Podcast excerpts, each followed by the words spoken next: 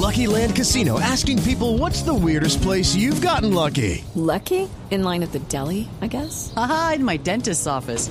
More than once, actually. Do I have to say? Yes, you do. In the car before my kids' PTA meeting. Really? Yes. Excuse me, what's the weirdest place you've gotten lucky? I never win and tell. Well, there you have it. You can get lucky anywhere playing at LuckyLandSlots.com. Play for free right now. Are you feeling lucky? No purchase necessary. Void where prohibited by law. 18 plus. Terms and conditions apply. See website for details.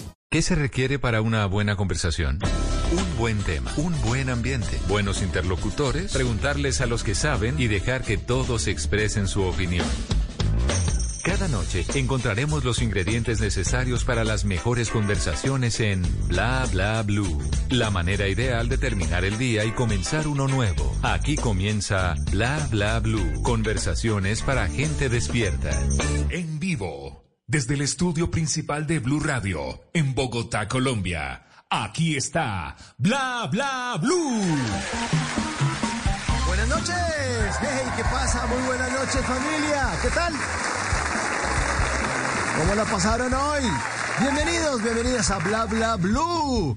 Estamos en vivo, son las 10 de la noche, 14 minutos. Y si ustedes prefieren terminar este miércoles y empezar el jueves con tranquilidad, con una buena sonrisa, buena música y eso sí, en medio de grandes conversaciones, se pueden quedar aquí con nosotros porque Bla Bla Blue siempre los estará acompañando de lunes a jueves de 10 de la noche a 1 de la mañana. En la primera hora, siempre invitados de lujo. Vea, nuestro invitado esta noche le podemos decir Spotify porque pasó del vallenato al género popular, ve así. Ciro Quiñones, ya está aquí, ya lo vamos a presentar. Y después de las 11, hoy es miércoles de tutoriales radiales. Les tendremos instrucciones para liderar efectivamente todo esto con Mauro Morales, magíster en intervención social. ¿Y oyes?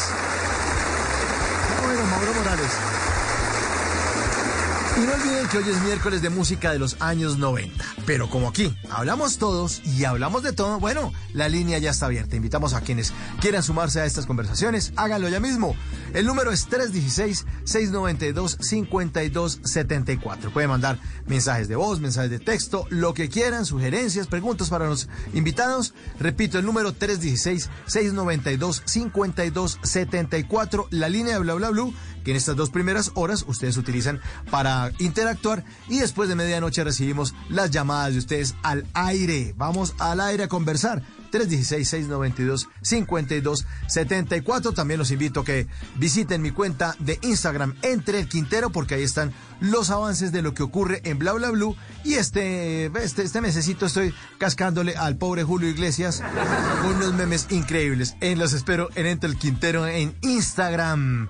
Así que tendremos un super programa. Los vamos a estar acompañando hasta la una de la mañana. Ya estamos listos. Y por eso se ilumina el escenario número uno de Bla Bla Blue para darle la bienvenida, Ciro Quiñones. Bienvenido.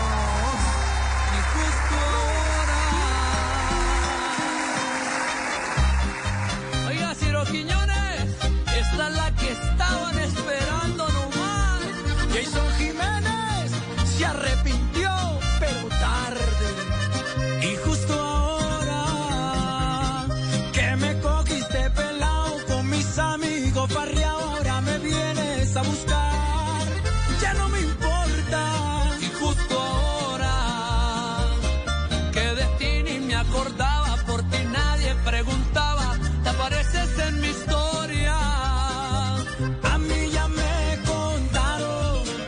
que te vieron, que te pillaron con otro de la mano y que está muy suave ese fulano. Si estás pensando volver conmigo, no está ni tibia. ¿Cómo te explico? Ya tengo a otra que está más buena. Mi suerte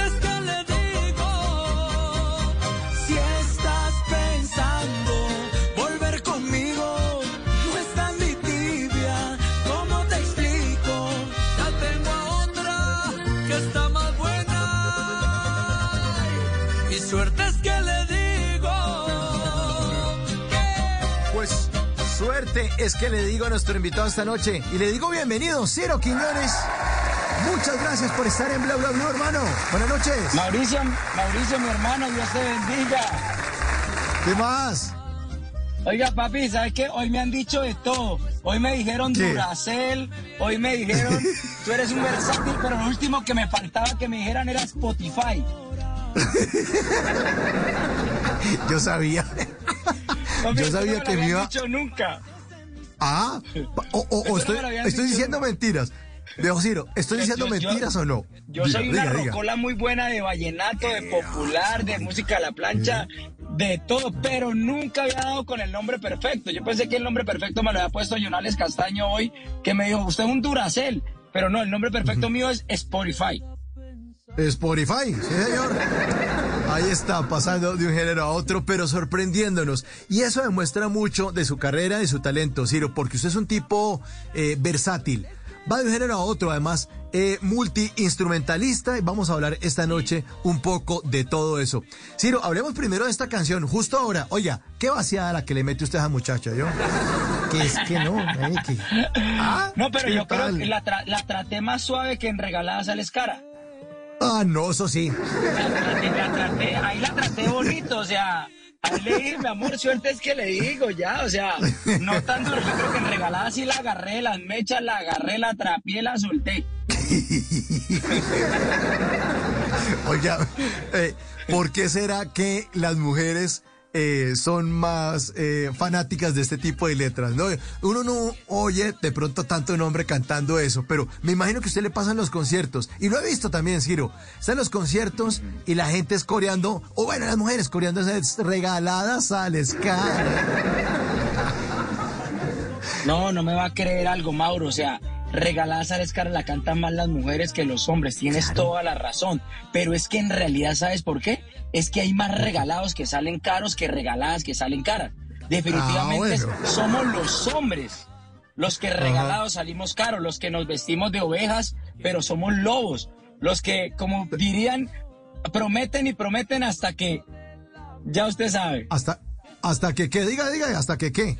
Hasta Prometen que... y prometen hasta que lo meten. Uy, cuidado.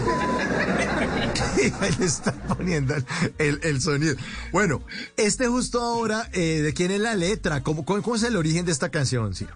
Mira, esta es una letra de mi autoría que nace para el mismo tiempo de Regaladas Sales Cara. Cuando yo cantaba vallenato y se me da esa curiosidad de empezar a componer música popular, la primera canción que se me viene, la primera, Mau, la primera fue Regalada Sales Cara. Y qué bendición de Dios que yo antes componía vallenato como loco. Y la primera canción que compongo en popular es mi primer éxito nacional. O sea, entré con bendición de Dios pero para el mismo tiempo que me sale regalada, yo compongo justo ahora, pero yo todavía no cantaba música popular. Entonces, yo quería era que Jason Jiménez me grabara esta canción. Entonces dimos la casualidad que estábamos en una finca en Cúcuta, compartimos tarima juntos y por casualidades de la vida nos fuimos a, a- a tomar y entonces yo estaba con una guitarra y empecé a cantarle esta canción, pero para que él me la grabara. Entonces se la canté como ocho veces y Jason montaba a caballo y no me colocaba atención. Entonces hasta que ya me le puse bravo y le dije, Jason, venga, o sea, en serio, quiero mostrarte una canción, póngame cuidado. Y Jason agarra y yo la empiezo a cantar otra vez y Jason me para la mano como me dice, cállate, que sí la he escuchado. O sea, yo estoy montando caballo, pero estoy escuchando Escuchando la canción, por supuesto. Bueno, ahí está. Justo ahora, justo, y justo ahora, cuando nos estaba contando lo de la canción, ahí se le cortó el... Ciro, vamos a ver, a ver si movemos la... mueva- Muévame el cable, es tan amable ahí. Y no, ese no, pichó el botón. Ay, ay, ay.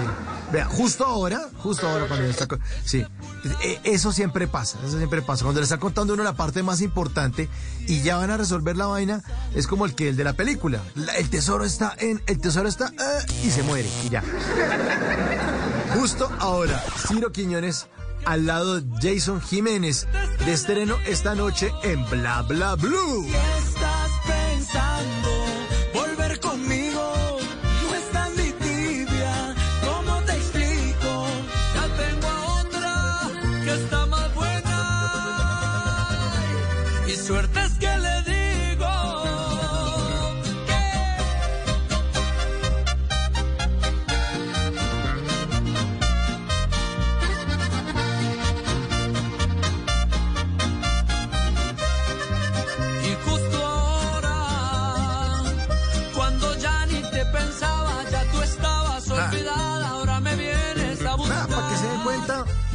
Ustedes, queridos oyentes, ¿cómo son los artistas? Que es que hoy le estaban diciendo a Ciro Quiñones que le estaban diciendo Duracel. Y vea, se le acabó la batería. Así son, así son los cantantes, Ciro Quiñones. Pero parece que se le descargó el celular. Nosotros hacemos conexiones eh, de estas llamadas y las sacamos por llamadita de WhatsApp. Parece que se le descargó el celular a Ciro. Eh, yo no sé, por ahí estaba igual como rasgando la voz, pues estamos intentando a ver si conecta ese bendito celular, a ver si lo tenemos de nuevo al aire porque nos está contando el origen de esta canción y vean, vean ustedes cómo coinciden además los artistas, se van buscando unos con otros y eh, logran sacar estas eh, obras de arte. Esto se va a volver el himno del 2022. Parece que sí, ya está. Ahora sí. A ver, Duracel, se le acabó la, se le acabó la batería de Duracel, ¿no? Ay, ay, ay. Ay, ay, ay. ¿Vio? ¿En dónde quedé? ¿En dónde quedé? No, dijo, eh, buenas noches, Mao, ahí quedó. No, no, no, no. Que está contando lo del caballo y que le dijo, ah, espere, que le estiró la mano. Y, bueno, entonces, ¿qué? Él me, estira, él me estira la mano y me dice, hey, yo te estoy escuchando. Y empieza a cantar la canción, la misma melodía que yo le estaba cantando, pero con otra letra. Entonces, cuando eso empieza a pasar, alguien que estaba ahí empieza a grabar ese momento especial y ella lo monta a sus redes sociales, etiqueta a Jason y Jason lo repostea. Cuando Jason repostea ese momento que Jason está cantando esa canción de justo ahora, en ese momentico la gente se volvió loca en las redes sociales de Jason y Jason me manda un capture de toda la gente que se le volvió loca con esta canción. Y Jason dice, Ciro, esto es muy raro en mis redes sociales. Como a la semana, Jason vuelve a publicar porque le llega otro video de otro ángulo de ese momento. Cuando Jason vuelve a publicar, las redes sociales le explotan. Cuando a Jason me manda otra vez un capture de que sus redes le explotan, me dice, le grabo la canción, démela. Y yo le digo, no, ahora no, ahora vamos a grabarla los dos. Le dije, claro. Ya Claro. no, no, no, claro. y me dice, pero si usted me dijo que me la iba a dar, yo le dije, del verbo ya no, vamos a grabarla los dos. y cuando Jason ve que la canción es un palo, un palo, y que sus redes sociales se le vuelven locas, me dice, no tengo otra opción, vamos para adelante.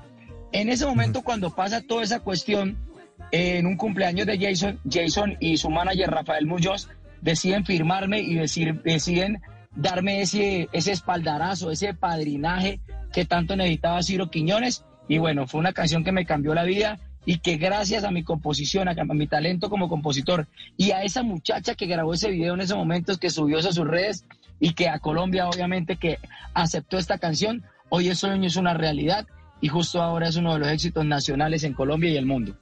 Ya tú estabas olvidada,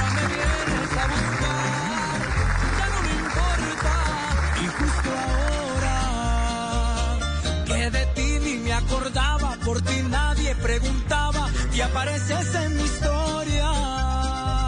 A mí ya me contaron que te vieron, que te pillaron con otro de la mano está muy suave ese fulano. Si estás pensando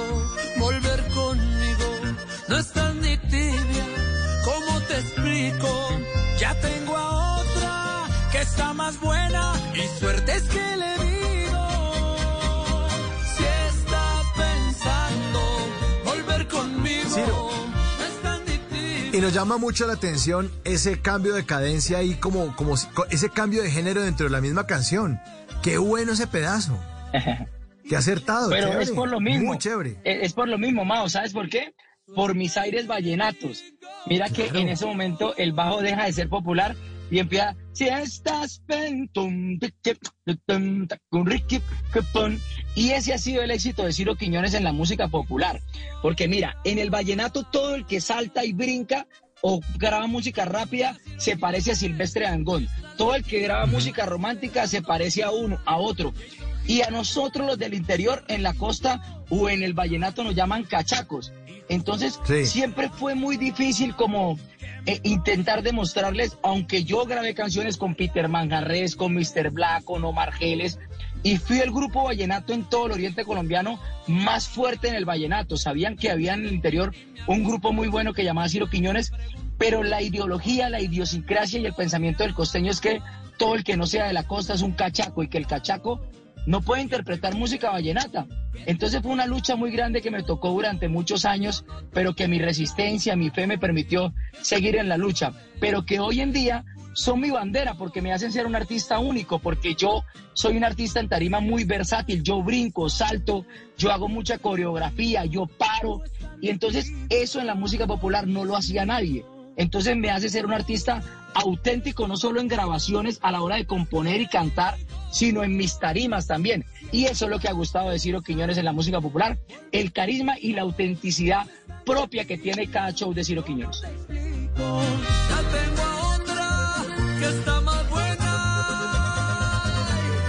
suerte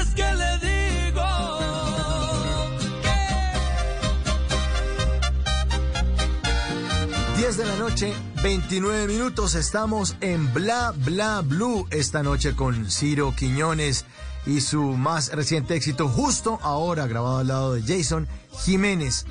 Oiga, pero tiene razón usted, ¿no? Los costeños, lo que sea como de Valledupar para abajo o de Montería para abajo, todo eso es cachaco maluco. Verdad, no joda. No joda, claro. Es verdad. Es verdad, es verdad. Eh, No, no, no crean, no ha sido fácil, no fue fácil. Demostré con, con hechos, demostré con profesionalismo, pero el vallenato yo creo que eso es lo que le ha hecho decaer un poquitico ahorita, la desunión. La desunión que tienen entre ellos. Entonces imagínense, si entre ellos mismos no se querían, no se apoyaban, ¿qué iba a esperar Ciro Quiñones de Cúcuta, un cachaco como ellos le decían? Pero los tiempos de Dios son perfectos, Mao. Dios me tenía predestinado para esto, para la música popular, para mi momento, y de verdad que estoy muy, muy contento porque yo estudié música en la Universidad de Pamplona y cuando estudié música mi mente se abrió. Yo no solo escuchaba vallenato, escuchaba popular, escuchaba jazz, escuchaba de todo. Entonces he sido un artista muy versátil a la hora de cantar, componer, producir y, y obviamente de escucharlo. Entonces Dios me puso en el momento que era, en el género que era y le doy gracias por eso. Pero también, Ciro, eh, la mezcla de talento con preparación, porque usted es de muy niño, sintiendo esa pasión por el vallenato, disfrutaba componiendo y cantando para sus amigos, para la familia. Sí, ¿no? Y me fui a estudiar música con ese hecho de, de- mejorar, de, de tener ese profesionalismo y esa academia, siempre pensando en ser algo diferente, un músico diferente. Me fui a estudiar a la, música, a la Universidad de Pamplona Música y ahí fue donde agarré, mejor dicho, la cancha que no te imaginas para que hoy sea mi bandera. Pues aquí lo estamos oyendo, después de tantos años y de tanto darle componer y entender eh, las canciones, las letras, por dónde van, los coros, pues salen estas buenas canciones como justo ahora, y sale justo ahora en Bla Bla Blue. Te apareces en mi historia. A mí ya me contaron que te vieron,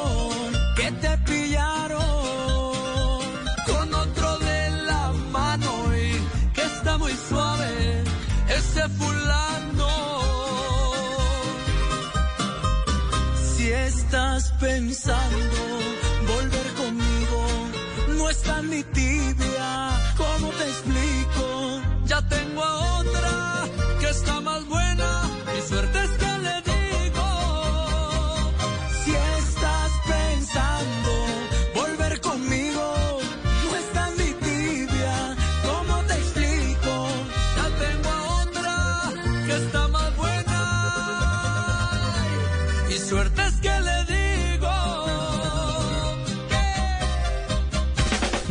en Bla Bla Blue venimos a robar.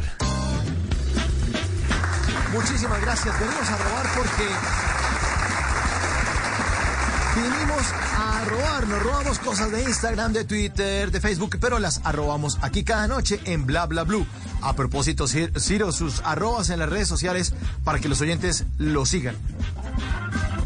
Arroba Ciro Quinones, arroba Ciro Quinones con C, termina en Z, en Instagram, Facebook y Twitter. Ah, Ahí y- está, y sí, señor. Ah, también. Ay, quieto, OnlyFans. ¿Y, y en, lo- en OnlyFans qué hace? ¿De, qué, qué- qué- qué ropa de quita o qué? venimos a robar, porque venimos a robar. Aquí está el primer trino. Eh, Juan Sebastián Naranjo, que se llama Cosmo Daquiten en eh, Twitter, escribió lo siguiente. Dice, estoy que le toco la puerta a los vecinos y les digo, vea, por favor sepárense para que todos podamos dormir tranquilos, ya no más. Ay, ay, ay, Andrés Osorio, arroba Osobrio, ah, hace la Andrés tiene que hacer lo la- mismo. Sí, sí, va a tocar. Tiene que hacer lo mismo para Eh, que el golpe sea de los dos lados. Exactamente. Bueno, aquí otro, otro trino. Eh, Oso Brío, que es Andrés Osorio, hace la siguiente pregunta para la doctora Cecilia López, la próxima ministra de Agricultura. Dice, ministra de Agricultura, Agricultura eh, eh, le pregunto, ¿por qué yo quise cultivar un amor y me he quedado solo? Dígame. Ahí están sus preguntas. Vinimos a robar porque venimos a robar. Arroba Balashar en Twitter escribió lo siguiente. Dice, usted no es su trabajo. Usted no es sus papás. Usted no es el cupo de su tarjeta de crédito. Usted no es su diploma. Usted no es la ropa que usa. Usted no es el tamaño de su red social. Usted no es ni su casa ni su barrio. Usted es la suma de sus palabras, sus elecciones y sus acciones. Buena. Buena. Buenísima, buena. Y este último, venimos a robar porque venimos a robar. Erika Zapata, nuestra queridísima compañera paisa, periodista de Noticias Caracol, escribió la siguiente historia. Dice, siempre me gustó un muchacho. Él no me puso cuidado porque no era su tipo, lo puse ahí como entre comillas. Ese día me propuse que conseguiría plata para arreglarme y que él me pusiera cuidado. Ahora el tema es que tengo plata, pero ya no me gusta el muchacho. Mejor me gasto esa plata en mazamorra. Venimos a robar porque venimos a robar en Bla Bla Blue.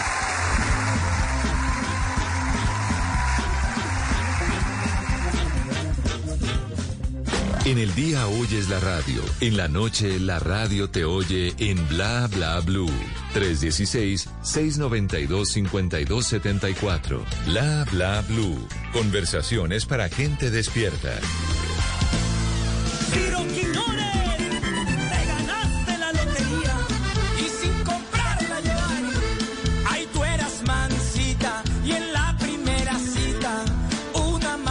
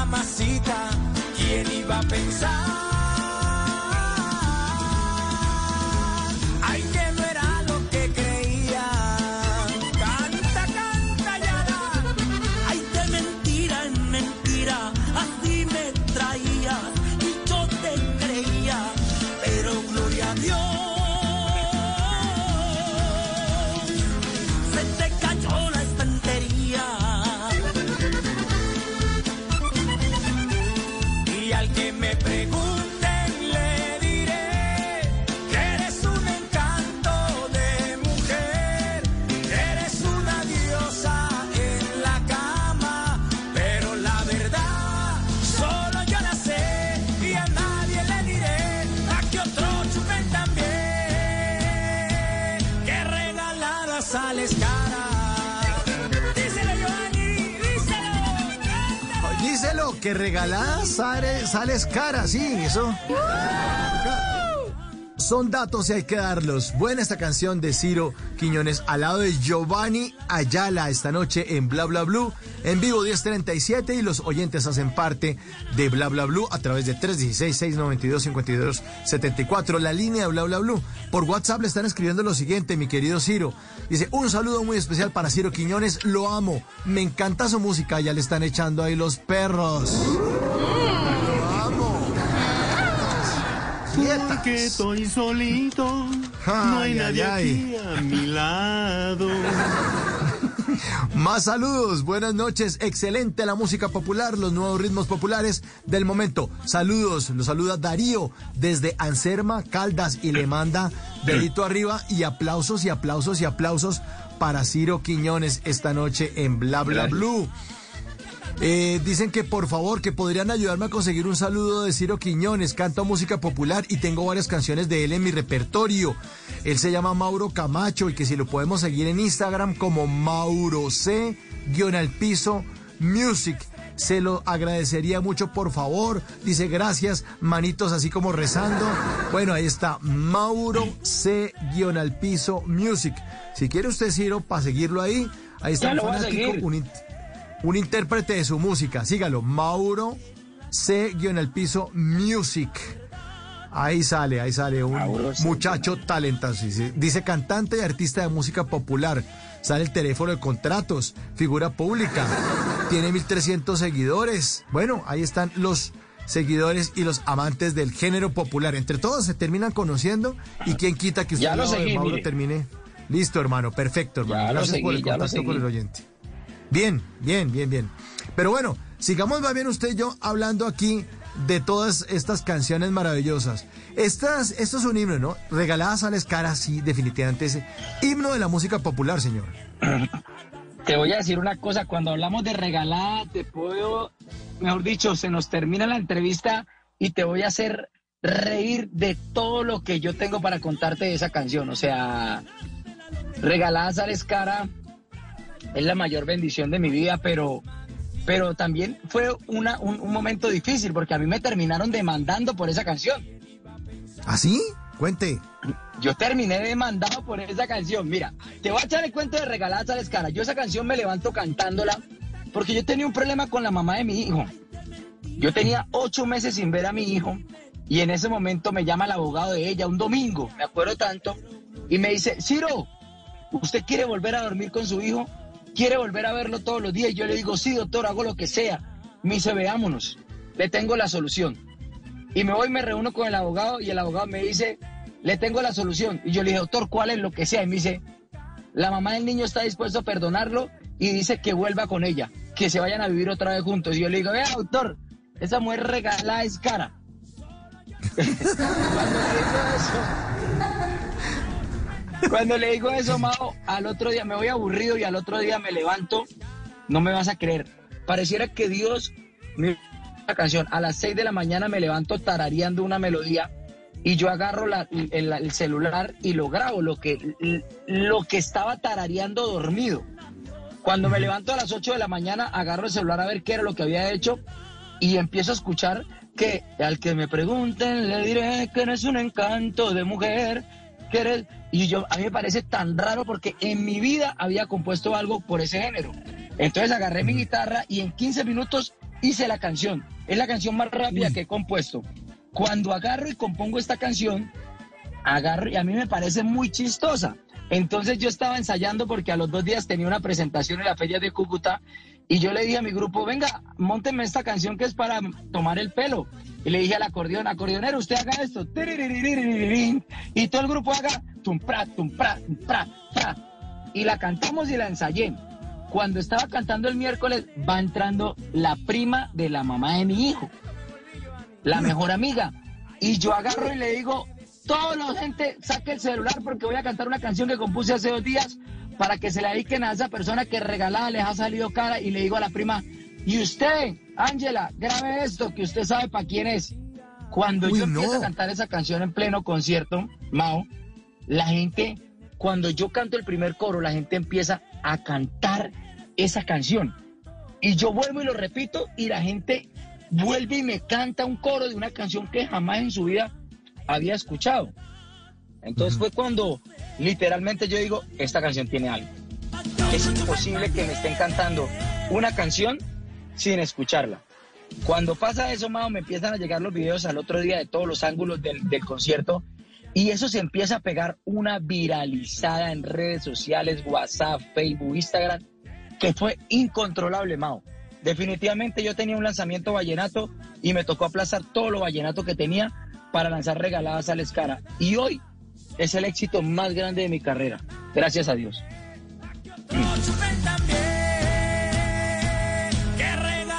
Sales cara.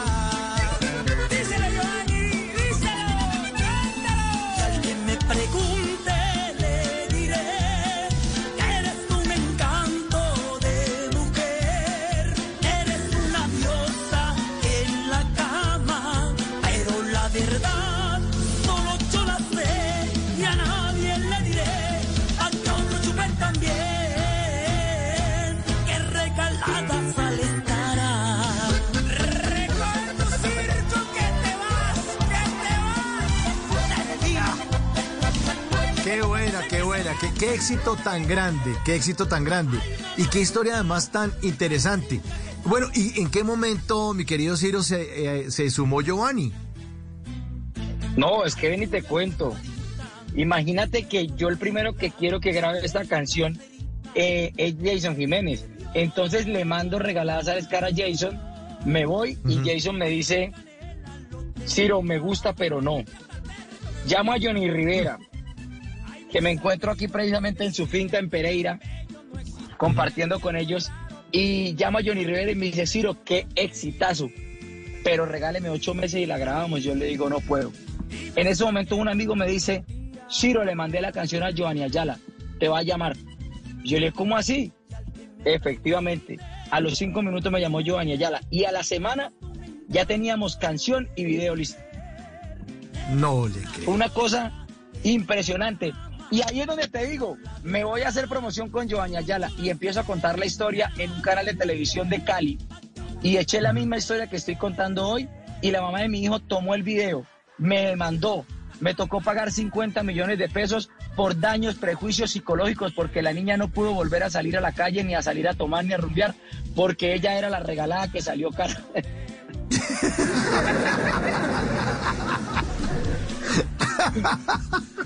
y hoy ya lo puedo decir porque ya lo pagué.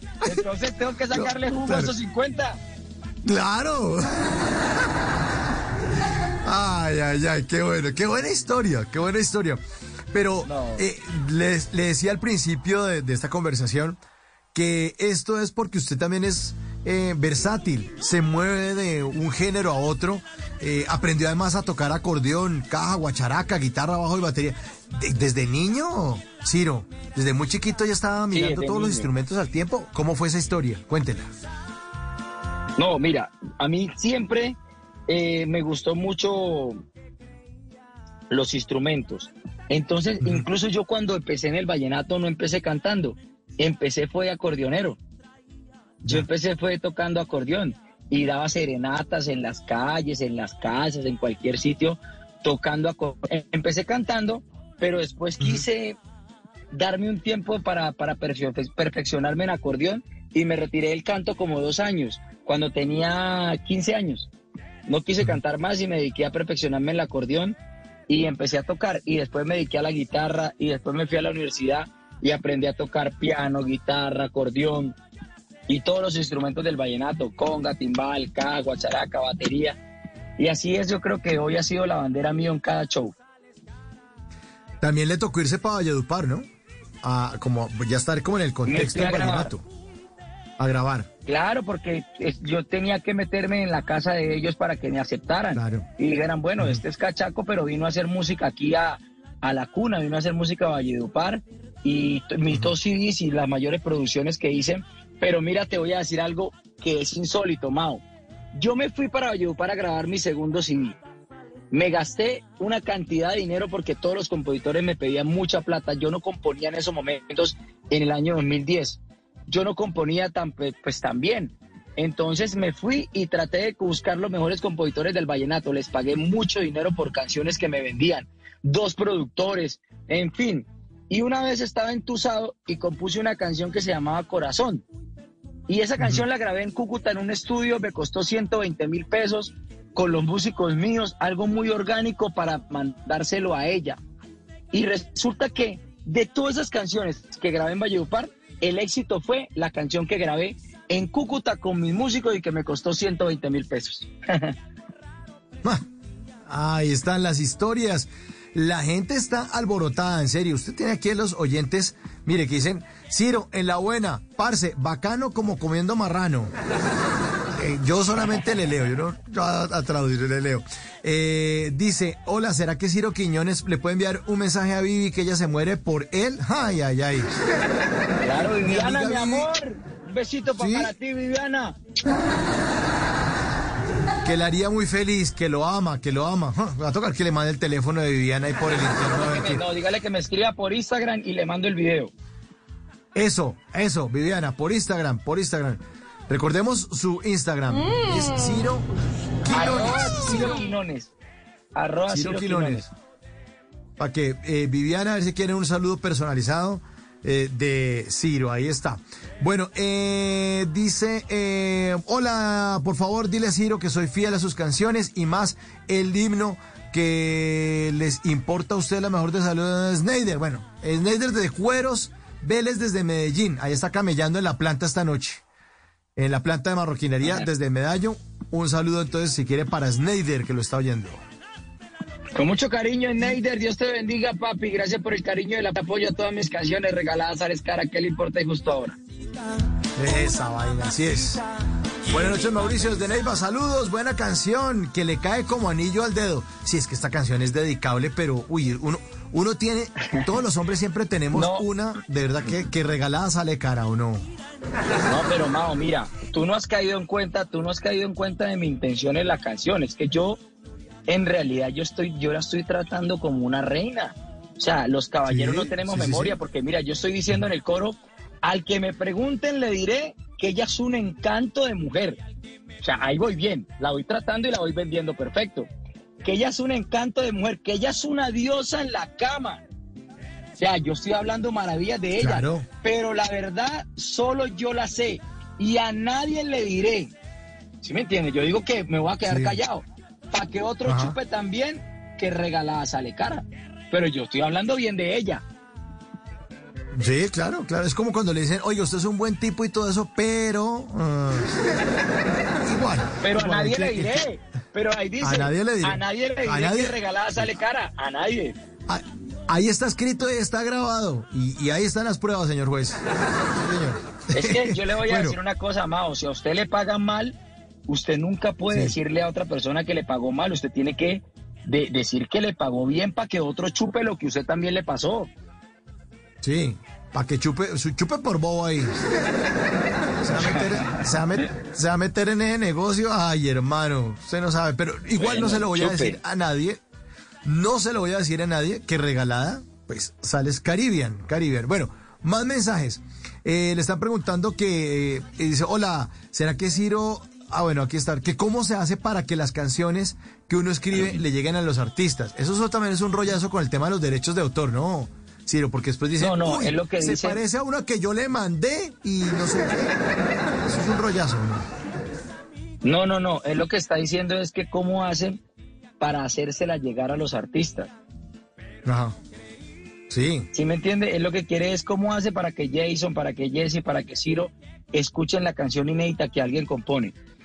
Eso es algo muy complejo. Yo diría, y el mayor consejo que le voy a decir a todos los compositores que me están escuchando es, a, los artistas como nosotros o como Jason o como Jesse, que les llegan muchas canciones, lo mejor es buscarlos en el concierto, en la ciudad más cerca que ustedes vean que van a ir, lleguenle al manager, lleguenle al artista y pónganle la canción ahí, en el momento. Porque a veces cuando la envían al WhatsApp, la envían al correo, primero es muy difícil tener el WhatsApp del artista. Segundo, cuando lo envían al correo, nunca lo miran. Entonces, el mayor consejo que le voy a dar al amigo que acaba de escribir es, si usted quiere que Jason, Jesse, Ciro, Alan, muchos artistas escuchen su canción, vaya al sitio que van a cantar, al hotel que se van a quedar y muéstresela. Bueno, y hablando de ese tema, ¿cuál es el sitio donde se va a quedar, el hotel donde se va a quedar para que le muestren algo. ¿En estos días tiene presentaciones, Ciro?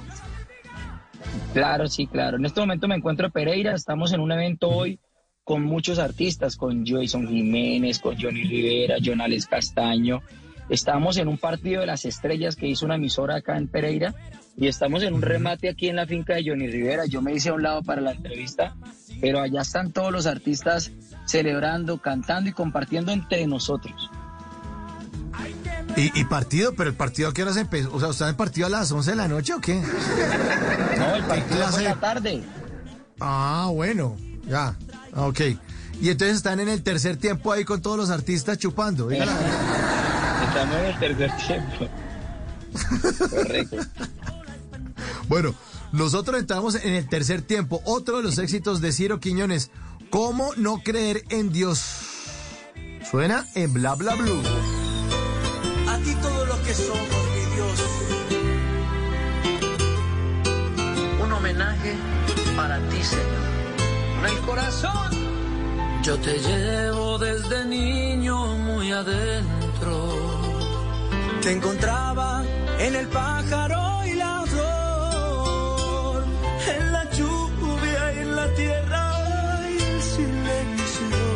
Y en mis sueños cada noche estabas tú. Desde entonces quiero darte siempre gracias, porque puedo darme cuenta de tu amor. Beberé de tu cuerpo sangre y por siempre te daré mi corazón.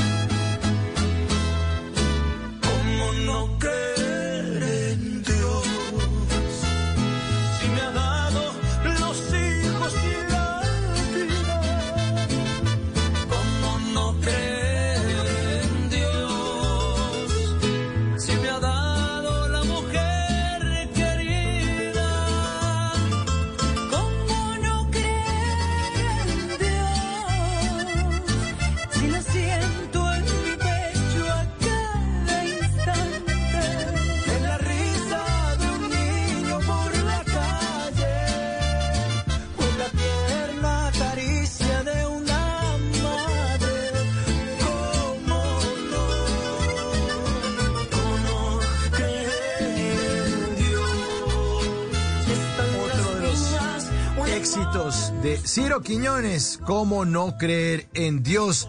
Esa canción aquí estoy viendo tiene 6 millones de reproducciones, ah, 6 millones de visitas aquí en YouTube, tiene más visitas que Popeye, vean. 6 millones de visitas. Y esto también es, oiga, muchas voces en esta canción, ¿no? Lo acompañan ahí. Eso fue una bendición de Dios, de verdad que ahí fue cuando ratifiqué, Mao, que Ciro Quiñones era y estaba para la música popular, porque en tan poquito tiempo en el género, todos esos artistas tan grandes, a un artista tan nuevo en el género le dijeron, sí, sí, sí, yo grabo, yo grabo, yo grabo, yo grabo, yo grabo. Fue un momento donde necesitábamos un mensaje, donde necesitábamos un, una esperanza, esos momentos tan difíciles. Y no me vas a creer, es que Ciro, mire, Mao, todas las canciones tienen una historia de Ciro Quiñones. Esta canción nace de una idea familiar, porque mi familia por parte de mi mamá todos cantan. Entonces, cuando empezamos a, a- darle forma a esta canción, grababa mi tío, mis primos. En ese momento yo me acuerdo tanto que la canción me gustó tanto que yo se la mandé a Jason. Y le dije, Jason, mire lo que hicimos con mi familia, ¿no te gustaría cantar con nosotros? Y me dice, yo la canto. Y yo le dije, pero es con mi familia, no importa. Y me dice, yo grabo esa canción con su familia, hagámosla. En ese momento me voy a dormir y yo sentí un llamado de que Dios me estaba diciendo que este mensaje de esperanza, de cómo no creer en Dios en el momento de pandemia, quería que fuera mundial, quería que no solo llegara a los seguidores míos y de Jason, sino a los seguidores de toda la música popular y de Colombia. Y al otro día sentí un llamado de empezar a buscar a todos los artistas grandes de la música popular. Y no me vas a creer, lo que parecía imposible, Dios lo hizo posible en mi vida. Y en tan solo un día logré reunir a 11 artistas de la música popular.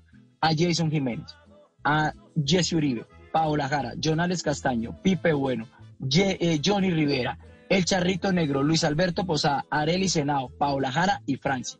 Un artista que tan solo llevaba meses en la música popular hizo esta historia que hoy fue la bandera para nosotros decirle al mundo que no solamente le cantamos al chupe, al guaro, al despecho, sino que también nos unimos para cantarle a Dios.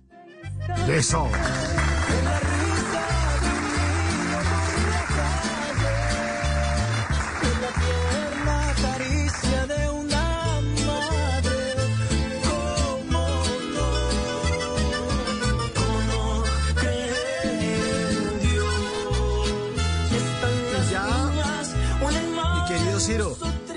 Arranca el segundo semestre de este 2022 y me imagino que arranca esta gira de presentaciones, contratos, porque aquí sí se sube la marea para los artistas, ¿no? Pasada tuve seis presentaciones durante todo el fin de semana, estuve en cuatro departamentos diferentes, este fin de semana también, el otro voy a estar en Boyacá, el otro voy a estar en Cundinamarca, gracias a Dios, y ya se viene el nuevo lanzamiento de Ciro Quiñones. Ah, bueno, y aquí estaremos pendientes. ¿Cuándo, ¿cuándo lo piensa lanzar? ¿Para qué época? El 3 de agosto, con el favor de Dios. Bueno, bueno, aquí lo estaremos sonando porque admiramos mucho su música será. y sobre todo los oyentes. Lo siguen saludando, lo siguen saludando. Mauro, dile a Ciro que una canción de Culebra de Tres Cabezas puede ser éxito. Créalo, padrecito. Eh, eh, Oiga, Ciro, no me va a creer tan bonito, Ajá. tan bonito el muchacho que acabo de seguir en redes sociales gracias a ustedes. Publicó Ajá. en sus redes sociales una historia, una historia tan bonita. O sea, me llegó al alma de verdad todo lo que, lo que publicó. Me dice, qué alegría esto, familia. Gracias, papito Dios. Un sueño más. Y toma el capture de Ciro Quiñones siguiendo. Ah, bien, bien, ahí está, ahí está. Quien quita, pues, que en un, en un tiempo, bueno, puede pasar, una colaboración y eso. Lo que pasa es que usted ya con esa colaboración de la ca- canción anterior, si es que es una bucetada de artistas. Aquí le siguen diciendo que tremenda canción que pensaba que era eh, de autoría de Arelis Henao. Bueno, No. saludos a Ciro, ex- excelente invitado, muy buena canción, trabajando en mi turno de tecnología en la planta de Avon en Guarnia, Antioquia. José Alfredo Pérez. Eh, ¿Qué iba a decirnos, Ciro, de la canción? No, que, que en este momento yo le puedo decir que los sueños se cumplen, que cualquiera que me está escuchando, Dios le va a cumplir ese deseo de grabar con el que sea. Yo nunca pensé grabar al lado de tantos artistas en tanto tiempo, pero hay que persistir, insistir y nunca desistir. Bien, así es, así es. Bueno, y esta noche de lanzamiento con Ciro Quiñones, justo ahora, Jason Jiménez es el artista que lo acompaña en este éxito, en este himno de la música popular, al que Ciro nos tiene acostumbrados siempre eh, con ese talento que tiene. Un rey Midas ahí, toca, toca la canción y vea, pum, la convierte en oro. Pues mi querido Ciro, le queremos agradecer muchísimo su tiempo para nuestros oyentes de Blue Radio. Le mandamos un gran abrazo. Estaremos, por supuesto, pendientes de su lanzamiento ahorita en agosto y pendientes de toda su gira de conciertos de lo que sigue para este resto de 2022. No, muchísimas gracias, Mao. Gracias por esta invitación. De verdad que los sueños poco a poco se hacen realidad. Ya no solo escucharlos y reírme con ustedes, sino ya hoy escucharme en esta parrilla, en su programa, sigue siendo sueños que se cumplen para Ciro Quiñones. Gracias por este espacio, por compartir con todo Colombia y el mundo que está pegado en este momento. Y aquí está este Ciro Quiñones, que quiero que lo recuerden no por números, porque yo no quiero ser número uno, número dos, quiero ser ejemplo y motivación para muchos artistas que vienen detrás a cumplir sus sueños y digan, si Ciro Quiñones lo logró con talento, fe, persistencia, yo puedo lograrlo. Y quiero ser ese ejemplo de superación y motivación para que muchos cumplan sus sueños.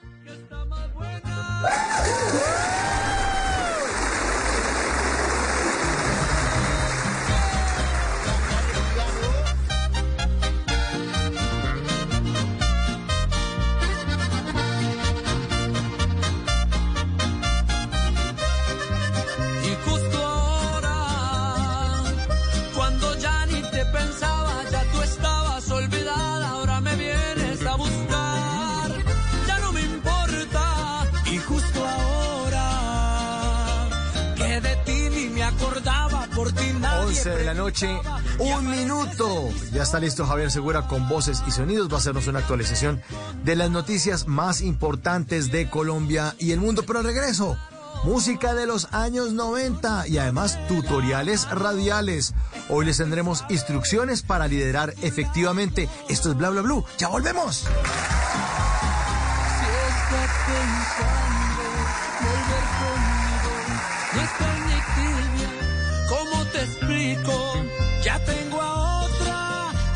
Más buena y suerte es que le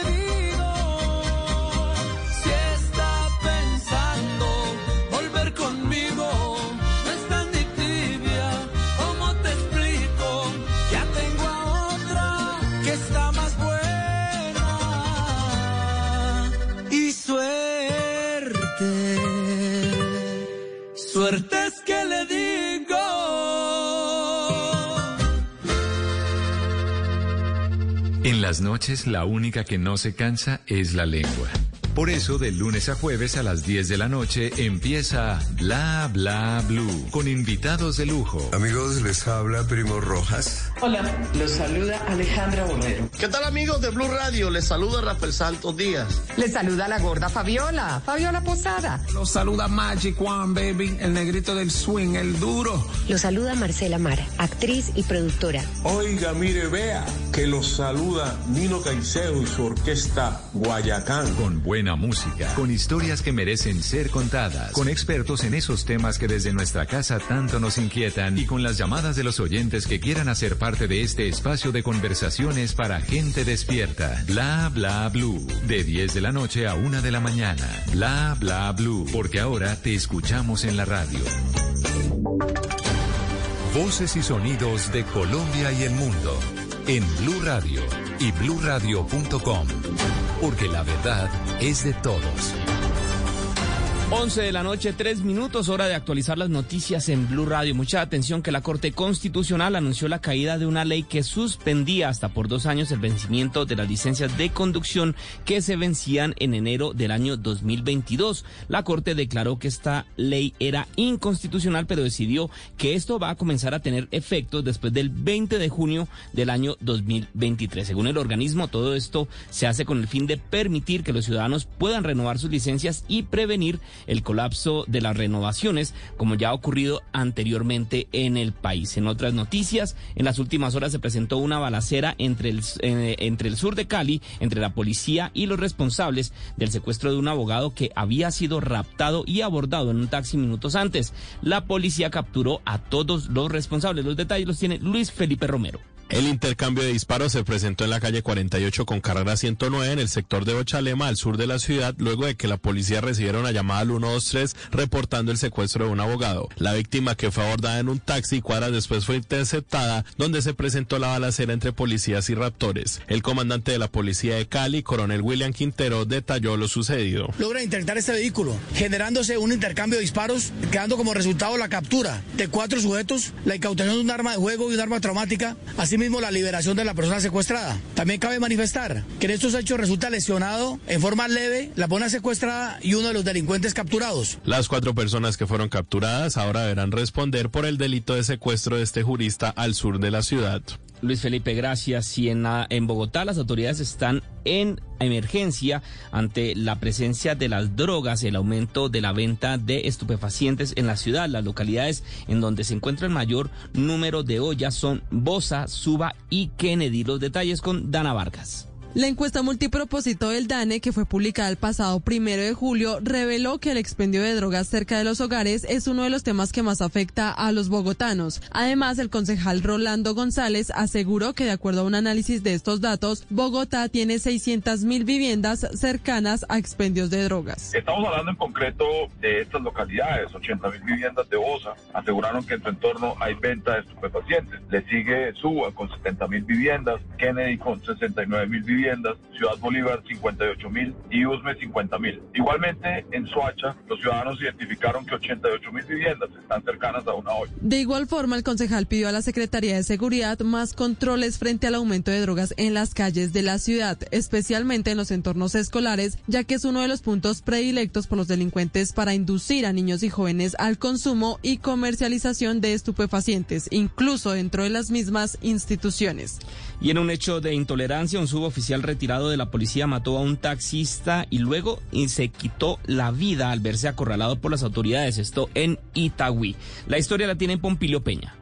El desafortunado hecho ocurrió en el municipio de Itagüí, sur del Valle de Aburrá. Todo parece indicar que el homicidio se dio por intolerancia cuando el suboficial identificado como John Freddy Vélez, en uso del buen retiro, le disparó en varias ocasiones al taxista. Tras el hecho, las unidades de policía, con el apoyo de cámaras de video que se encuentran en el sector, ubicaron al suboficial horas después, quien al verse rodeado por las unidades de policía decidió quitarse la vida disparándose en la cabeza. Esto dijo el coronel Mauricio Jiménez, comandante de Policía Metropolitana del Valle de Aburrá. Es un lamentable caso que se presenta allí, que está siendo investigado por la policía y eh, tratar también de averiguar, indagar cuáles fueron las causas que pudieron llevar a este deceso y a este hecho fatal aquí en este municipio. Hasta el momento no se sabe las causas del homicidio. Y por tercera vez fue aplazado el dragado en el canal del dique, pese al inminente riesgo de inundaciones en el sur del Atlántico. Allí los trabajos buscan mitigar los altos niveles del canal, pero no han podido iniciar por algunos requerimientos ambientales. ¿Qué es lo que está pasando, Ingel de la Rosa?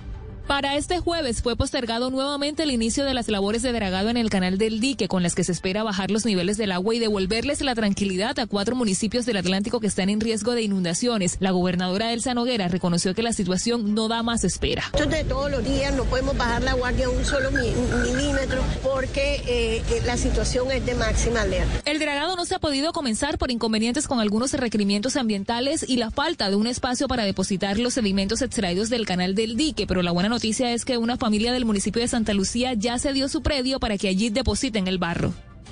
Y en deportes continúa la segunda fecha del fútbol profesional colombiano. Deportivo Pasto ganó en casa, Jaguares ganó de visitante y el Once Caldas no pudo pasar del empate ante la Equidad. Todas las noticias que tienen que ver con la Liga Colombiana las tiene Santiago Garcés. A las 2 de la tarde inició la jornada de hoy de la Liga Betplay. En el estadio 12 de octubre, Cortulano pudo frente a Jaguares, quienes se llevaron los tres puntos con el único gol de Omar Duarte al minuto 26. Dos horas después, Deportivo Pasto se hizo grande en casa y goleó 4 por 0 al Envigado, con anotaciones de Vázquez, Hospitaleche, Bone y Estacio en tiempo añadido. A las 6 de la tarde en el Palo Grande de Manizales, el Once Caldas empató un gol frente a la Equidad. Los dirigidos por Diego Corredor no pudieron aguantar la ventaja conseguida por Iron del Valle y en el minuto 87, Francisco Puso la paridad para los aseguradores. Y a esta hora en el Metropolitano, Junior de Barranquilla vence 2 por 1 Atlético Nacional con anotaciones de Luis Cariaco González y Carlos Esparragosa. El descuento verdolaga fue obra del goleador Jefferson Duque tras pase de Dorlan Pavón. Nacional se quedó con un hombre menos tras la expulsión del portero Kevin Mier. El complemento de la segunda fecha se jugará mañana con los partidos Río Negro Águilas versus Independiente Santa Fe, Medellín ante Patriotas y Deportes Tolima frente al Deportivo Cali. Noticias contra reloj en Blue Radio. 11 de la noche, 9 minutos, las noticias contra reloj en Blue Radio. La noticia en desarrollo tiene que ver con Transmilenio, quien emitió un comunicado en las últimas horas en el que lamenta el accidente que se presentó en la noche de hoy a la altura de la estación Tigua, en la que un ciudadano perdió la vida, al parecer intentando ingresar de forma irregular al sistema. Dice el comunicado que en lo corrido del año cinco personas han resultado lesionadas y una fallecida por intentar colarse en el sistema Transmilenio. Por eso hacen un llamado a todos los usuarios a no poner en riesgo su vida tratando de evadir el pago del pasaje. La cifra, los cuerpos de 8 de los 26 migrantes mexicanos muertos el mes pasado en un camión en Texas, en los Estados Unidos, ya arribaron al país, según informó la Cancillería mexicana. Y quedamos atentos al presidente Joe Biden, quien sostendrá mañana jueves reuniones bilaterales con autoridades israelíes en Jerusalén, en donde se espera que los dos países aliados declaren una postura unida frente a su enemigo común, que es Irán. Son las 11 de la noche, 11 minutos. Hasta acá esta actualización de noticias. No se les olvide que todos los detalles los encuentran en www.bluradio.com. Continúen con Mauricio Quintero y bla bla bla. Cine videojuegos, cómics, tecnología, series. Todo esto y mucho más lo pueden encontrar en la caja de los cómics, el espacio de Blue Radio para la fantasía, para salir de la monotonía y viajar a lugares mejores, a lugares donde todo es posible. Soy Miguel Garzón y puede escucharnos en todas las plataformas de audio. Estás escuchando Blue Radio. Termina el día con una actividad que disfrutes como leer o escuchar música. Es tiempo de cuidarnos y querernos. Banco Popular. Hoy se puede, siempre se puede. En la Feria Positiva, Feria Popular para Pensionados del Popular, aprovecha beneficios especiales en nuestros productos de la oferta diamante del 2 de mayo al 21 de agosto. Ingresa ya a bancopopular.com.co y conoce todo lo que tenemos para ti. En el Popular, hoy se puede. Siempre se puede. Banco Popular, somos Grupo Aval. Vigilado Superintendencia Financiera de Colombia. Productos sujetos a términos y condiciones de uso. Una sinfonía deportiva donde el compás de las bielas, la melodía de las cadenas, la percusión de los tubulares sobre el asfalto y los coros de la respiración crearán una obra maestra que recorrerá toda Francia. Y los colombianos ya están listos. Nairo, Rico y Daniel Felipe nos brindarán su mejor interpretación. Tour de Francia 2022 por Blue Radio y bluradio.com. La alternativa. En las noches la única que no se cansa es la lengua. Por eso, de lunes a jueves a las 10 de la noche empieza Bla Bla Blue con invitados de lujo. ¡Hundae! Hola familia de Blue Radio, yo soy Omar Murillo, sí, el mismo, Bola 8. Los saluda Cintia Cosio, soy generadora de contenido para adultos. Saluda Freddy Beltrán, arroba calle la jeta. Los saluda Gina Parodi. Los saluda Elkin Díaz, actor. Soy Adriana Butina. Les saluda Aries Vigor. Con buena música, con historias que merecen ser con expertos en esos temas que desde nuestra casa tanto nos inquietan y con las llamadas de los oyentes que quieran hacer parte de este espacio de conversaciones para gente despierta. Bla bla blue. De 10 de la noche a 1 de la mañana. Bla bla blue. Porque ahora te escuchamos en la radio.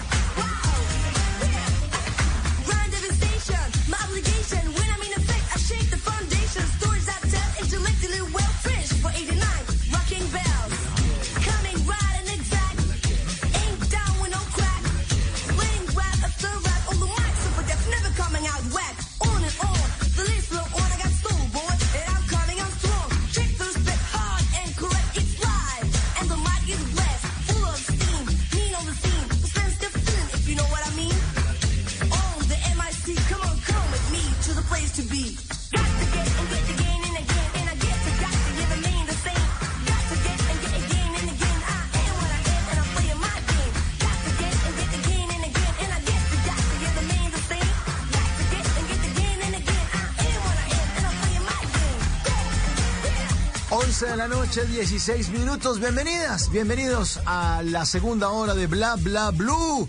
Y suena Got to Get, una canción hauserísima. Robin Russ al lado de la cantante Leila aquí, una canción de 1990. Éxito de inicio de década porque los miércoles en Bla Bla Blue son miércoles de música de los años 90.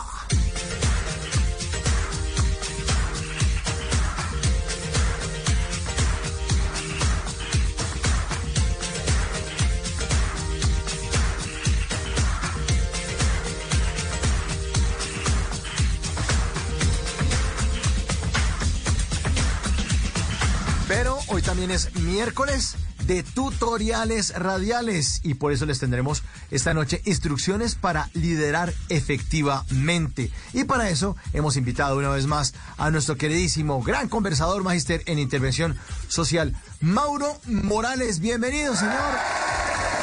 Muy buenas noches. Hola Mauro, hola público bonito de Bla Bla Blue. Buenísimas noches a todos los trasnochadores. Bueno, Lo estoy viendo eh, mucho movimiento en sus redes sociales.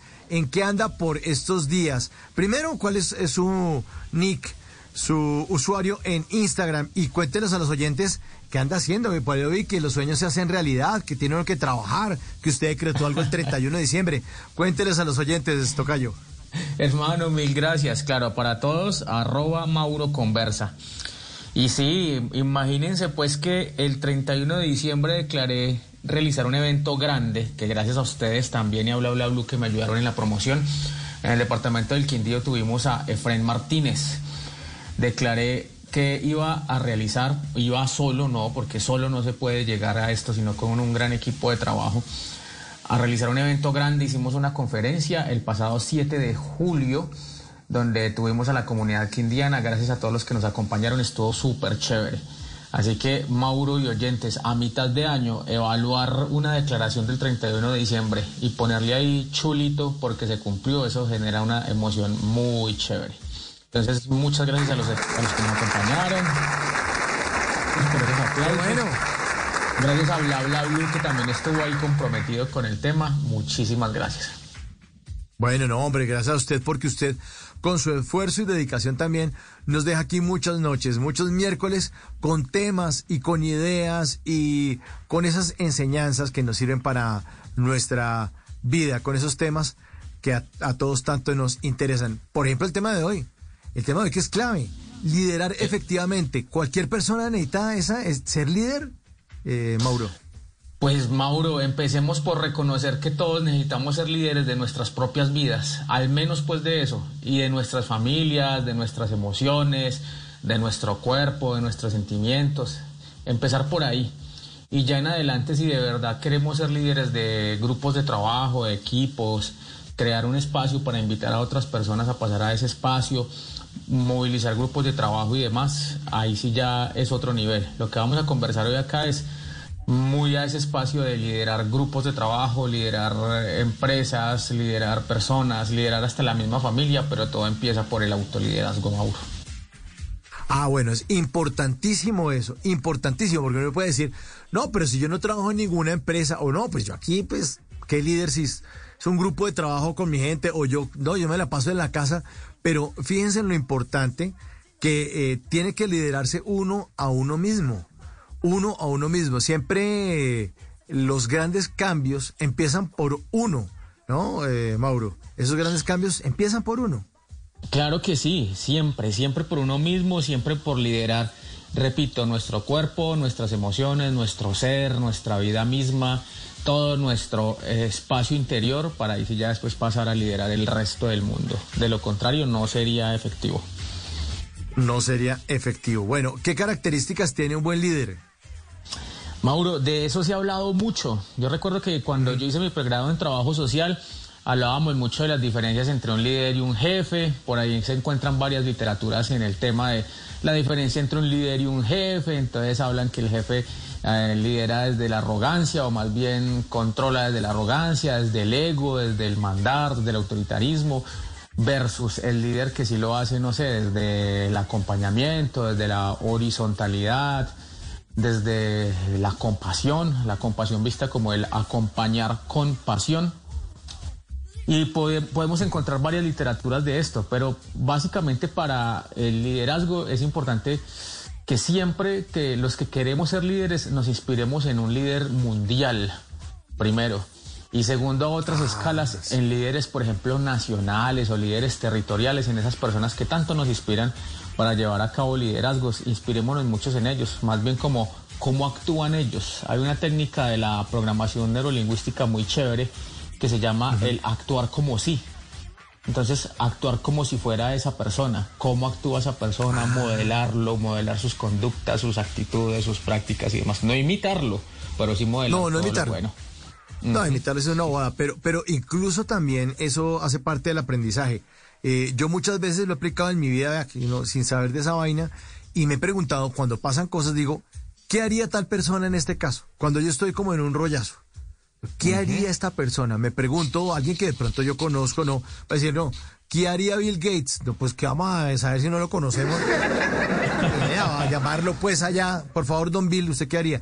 No, sino gente que uno conoce, que sabe cómo se comporta, cómo toma decisiones, cómo trabaja, cómo se desempeña, eh, qué tan buen hijo es, qué tan buen vecino es, qué tan buen amigo, lo que sea.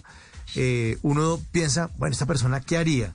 Y son personas que lo terminan inspirando a uno. Por eso uno también tiene que ser inspirador para los demás, ¿no, Mauro? Sí, señor. Ante todo es eso, Mauro y oyentes de Bla Bla Blue. Ser inspirador. Entonces, vamos con lo que con lo que le iba contando ahorita. Primero, para empezar, para empezar a liderar, Mauro, antes de ponernos a fijarnos en esas literaturas del líder versus jefe, de cómo actúa un líder y demás, hay que empezar a liderar nuestras propias vidas. Así que si quieres ser un líder de todos los que nos están escuchando en estos momentos, empecemos por nuestro autocuidado físico, mental, familiar, financiero.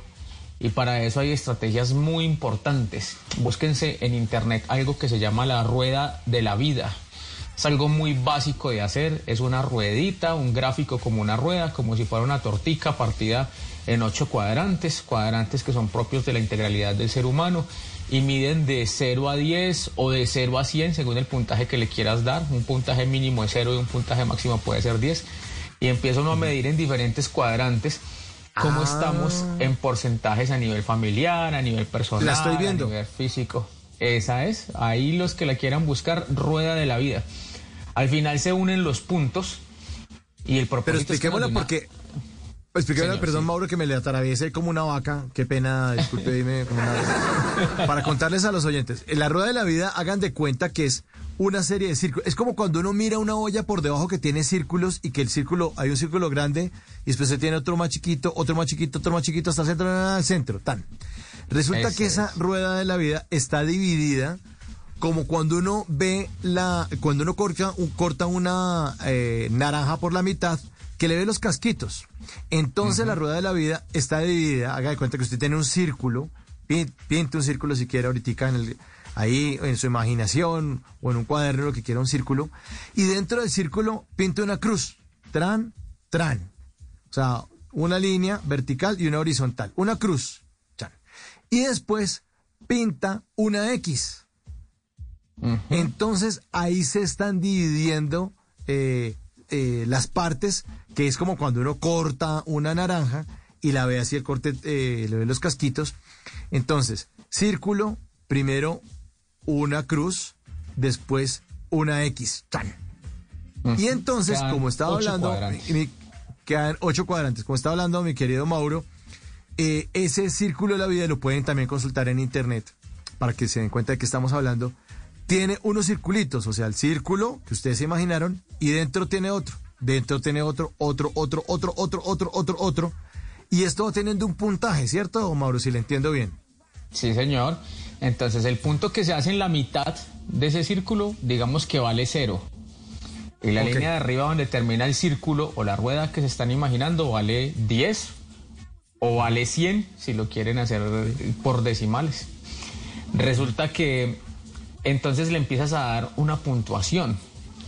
Cada cuadrante en ese círculo que Mauro nos acaba de graficar mentalmente, cada cuadrante obedece a diferentes áreas de personalidad.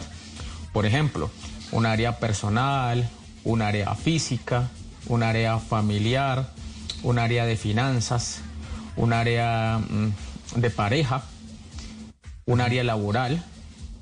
Y entonces le empezamos a dar una puntuación. Por ejemplo, de 0 a 10, ¿cómo estoy en mi área familiar? Entonces, si no tengo conflictos, si no tengo situaciones, eh, no sé, tensionantes en mi familia, entonces lo puntúo en un 10. ¿Cómo estoy en el área financiera? Pues entonces si, si tengo mis ahorros, si estoy conforme con el, el ingreso de dinero que tengo, si mis egresos no superan los ingresos, egresos, entonces estoy en un 10. Pero digamos que en el amor, en el área de amor o el área de pareja estoy en un, no sé, no me está yendo mal con eso, tengo problemas con mi pareja actual o algo, entonces puntúo, no sé, un 5. Entonces vamos poniéndole puntos, punto, punto, un punto al- a la línea o al área específica. Al finalizar todos esos cuadrantes lo que hacemos es unir los puntos y van a ver cómo se grafica como una, eso va a quedar como, si todos los puntos están en 10, por supuesto, va a quedar una rueda linda, perfecta, una rueda hecha No, para pero lo que se muy- hizo la rueda, que es para rodar, ¿no? Pero muy difícil, ¿no? Claro, siempre vamos a tener grados en los cuales fijarnos, espacios en los cuales fijarnos y meterle más fuerza a nuestras vidas. Pero entonces si no, entonces se va a graficar, no sé, un triángulo o un mamarracho allí, pues con esos puntos que se unen. ¿Cuál es la recomendación, Mauro y oyentes, con esta técnica? El área que les puntuó menos, eso es una herramienta de autodiagnóstico, pues a esa área es el que hay que, hay que meterle la doble, hay que trabajarle duro, hay que hacerle, hay que enfatizar mucho en ello. Entonces ahora sí, hacemos un plan de acción, hacemos un plan de acción para empezar a trabajar en ello. El propósito de, de, este, de esta técnica es que no es que seamos perfectos, no somos perfectos, pero sí que seamos, no sé, funcionemos en una armonía o funcionemos en, una, en un balance, en un equilibrio de nuestras vidas, de liderar nuestras propias vidas, para ahí sí en esa coherencia ir a liderar otras personas. Buenísimo, buenísimo, porque si uno no tiene la vaina calibrada, pues es muy jodido que se siente a esperar cosas de los demás, porque usted le puede aparecer la Virgen María si quiere, pues. Pero si usted está descalibrado, pues no, no va a recibir cosas buenas, o sea, no, no, no, no va a haber un cambio en su vida. ¿Por qué? Pues porque el problema era usted, no el entorno. Claro. Y esa palabra calibrada, como cuando uno va y calibra las llantas del carro, que le echan el aire para que quede en la perfecta calibración. Así hay que mantener esa rueda, Mauro y oyentes. Esa rueda hay que mantenerla calibrada. Repito, no es perfecto porque no, hay, no hay perfección. Pero sí una calibración. Dejémoslo en ese, en ese, en esa palabra, pues para que se nos quede ahí ese ancla a todos los que estamos escuchando la conversación. Estar calibrados. Mauro, y en ese estar calibrados, el líder debe tener ese ser muy bien calibrado. Y les quiero compartir un cuento, si me lo permite. A mí me encantan los cuentos. Mire, una vez Adelante. había una, un, un, hombre en un pueblo, un pueblo pequeño, había un hombre que se quedó sin trabajo, se quedó desempleado. Y esta persona, en, hablando con un amigo, el amigo le dijo, ah, bueno, ve al bosque de pinos más cercano que queda allí y ve y pídele al capataz trabajo. Él sé que está reclutando cada día personas para mmm, talar árboles, talar pinos. Se fue esta persona entonces, se fue a hablar con el capataz y el capataz le dijo, mmm, estás buscando trabajo, muy bien. Vas a tener un día de prueba.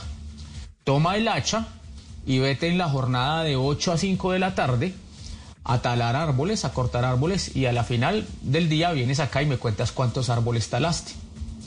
El tipo se fue con el hacha, se llevó su almuerzo, se llevó sus bebidas, no sé qué, se fue a talar árboles toda la jornada. Cuando llegó a las 5 de la tarde, se taló nada más o cortó nada más y nada menos que 20 árboles. Excelente resultado. Entonces el capataz le dijo, 20 árboles, no, este es el muchacho que yo necesito. Entonces, claro, ven mañana, tienes el trabajo. Al día siguiente este, este persona fue al bosque, fue a la misma jornada y cuando regresó a las 5 de la tarde ya no tenía 20 árboles cortados, sino que cortó 15 árboles. Bajó su rendimiento. Al día siguiente, lo mismo, la jornada, pero ya no eran 15 árboles, sino que eran 12 árboles. Al día siguiente ya no eran 12 árboles, sino que eran 10 árboles. Al día siguiente eran 8 árboles, hasta que por allá a la semana llegó a tallarse cinco árboles solamente. Y él muy frustrado le dijo al capataz, no, renuncio porque esto no, este no es el rendimiento ni la meta que ustedes vieron al principio que yo cumplí de 20 árboles. Mira, ya han pasado una semana y estoy cortando cinco árboles en toda la jornada laboral. Yo renuncio. Sale y se va y cuando ya se estaba yendo llega el capataz y lo llama, ven, ven, ven, ven, ven para acá, tengo una pregunta que hacerte. ¿Tú te percataste de afilar tu hacha? Y él le dijo, no afilé mi hacha. La moraleja de este cuento es que nosotros debemos estar en esa constante afilación del hacha. Y el líder todo el tiempo debe estar afilando su hacha. Y cuando hablamos de afilar el hacha, hablamos de todo lo que tenga que ver con procesos de aprendizaje, pero no solamente aprendizaje de tipo cognitivo, de tipo de aprender nuevas teorías, nuevas técnicas, sino que también entrenarnos en nuestro ser. Por eso es muy importante para los líderes leer, por eso es muy importante para los líderes capacitarse, por eso es muy importante para los líderes asistirnos a retiros, a mentorías, a formaciones para mantener ese hacha constantemente afilada. Así que si eres un líder, pilas con ese, esa afiliación constante que haces del hacha. Y sumado Afilar a el hacha. Afilar Sí, ese hacha. Mauro. Y sumado a lo que, a lo que mencionamos ah, al principio del autoliderazgo, Pues esto del autoliderazgo, una persona que tiene su rueda de la vida girando en armonía o bien calibrada, eso se nota, eso se siente, él inspira. Por lo tanto, no va a tener que exigirse mucho para poder liderar efectivamente en los otros, sino que simplemente con la coherencia, simplemente con la inspiración, lo está logrando. Y aquí quiero invitar a una frase de Mahatma Gandhi, donde entre comillas él dice, sé tú el cambio que quieres ver en el mundo. Es decir, los mismos líderes deben ser el cambio que quieren ver en sus equipos de trabajo, que quieren ver en las personas, que quieren ver en el mundo. Ellos mismos haciéndolo, ellos mismos proyectándolo, Mauro. 11 de la noche, 33 minutos. Estamos hablando en este miércoles de tutoriales radiales. Estamos hablando de instrucciones para liderar efectivamente. Y estamos haciéndolo de la mano de Mauro Conversa, arroba Mauro Conversa, Mauro Morales, magíster en intervención social. Y en mi cuenta de Twitter, triné la gráfica de la rueda de la vida. La pueden rastrear, pongan en Twitter numeral bla bla blue o numeral radio, numeral al aire, numeral Colombia o vayan a Entre el Quintero, que es mi cuenta de Twitter. También pueden seguir en Instagram. Bienvenidos también los seguidores a Instagram. Tiene exactamente el mismo nombre de usuario. Entre el Quintero, Mauricio Quintero lo pueden reconocer. Miren el perfil, que es el de Bla Bla Blue, el de Blue Radio. Bueno, ahí lo pueden ver. Y para los que no alcanzaron como a imaginarse bien cómo era este, este, esta rueda de la vida, pues ahí está la gráfica. La acabo de trinar en estos momentos en Twitter. De la rueda de la vida estamos hablando ahora mismo en numeral bla bla blue de arroba blue radio co numeral radio numeral al aire numeral Colombia. Bueno, ¿con qué seguimos, Mauro? ¿Cuál es el siguiente paso? Mauro, en ese, en ese afilar el hacha, entonces pilas con que los líderes deben tener una visión lo suficientemente poderosa para inspirar a las demás personas. Y si ustedes se ponen a evaluar quién es un líder, pues un el resumen de, del ser líder es una persona que crea un contexto, crea un espacio, crea un algo e invita a las demás personas a pasar a ese espacio, a pasar a ese contexto, a pasar a ese algo. Entonces, por ejemplo, yo ah, alguna vez trabajé con los jóvenes de la Artillería Verde Sur, que son de eh, la barra del departamento del Quindío, del Deportes Quindío. Y es impresionante ver la capacidad de liderazgo que tienen estas personas, tanto para hacer cosas positivas como no tan positivas.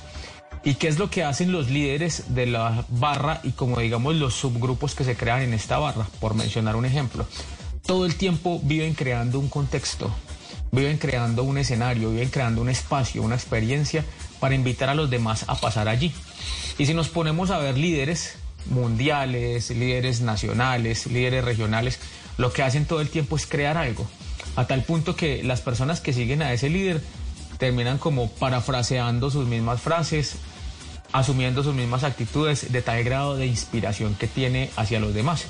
Entonces, en este caso, cuando hablamos de líder y llevar esto a escenarios cotidianos, por ejemplo, empresariales, a escenarios cotidianos, por ejemplo, en el campo laboral o en el campo comunitario, pues líderes los invitamos a que todo el tiempo estén creando algo para que las personas que ustedes eh, lideran se sientan parte de ese algo constantemente.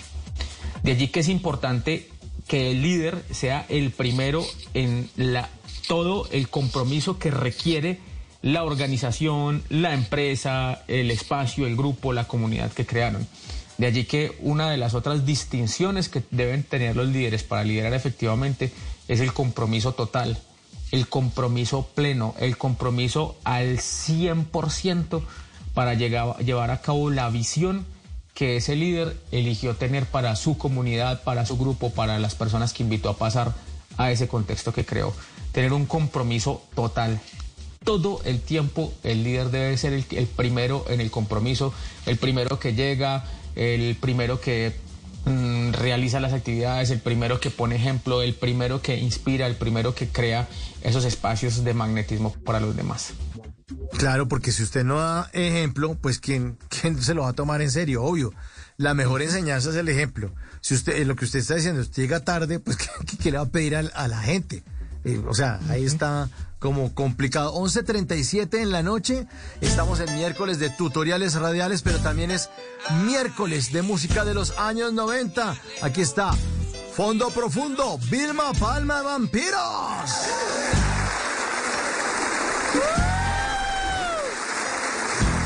Bla bla blue.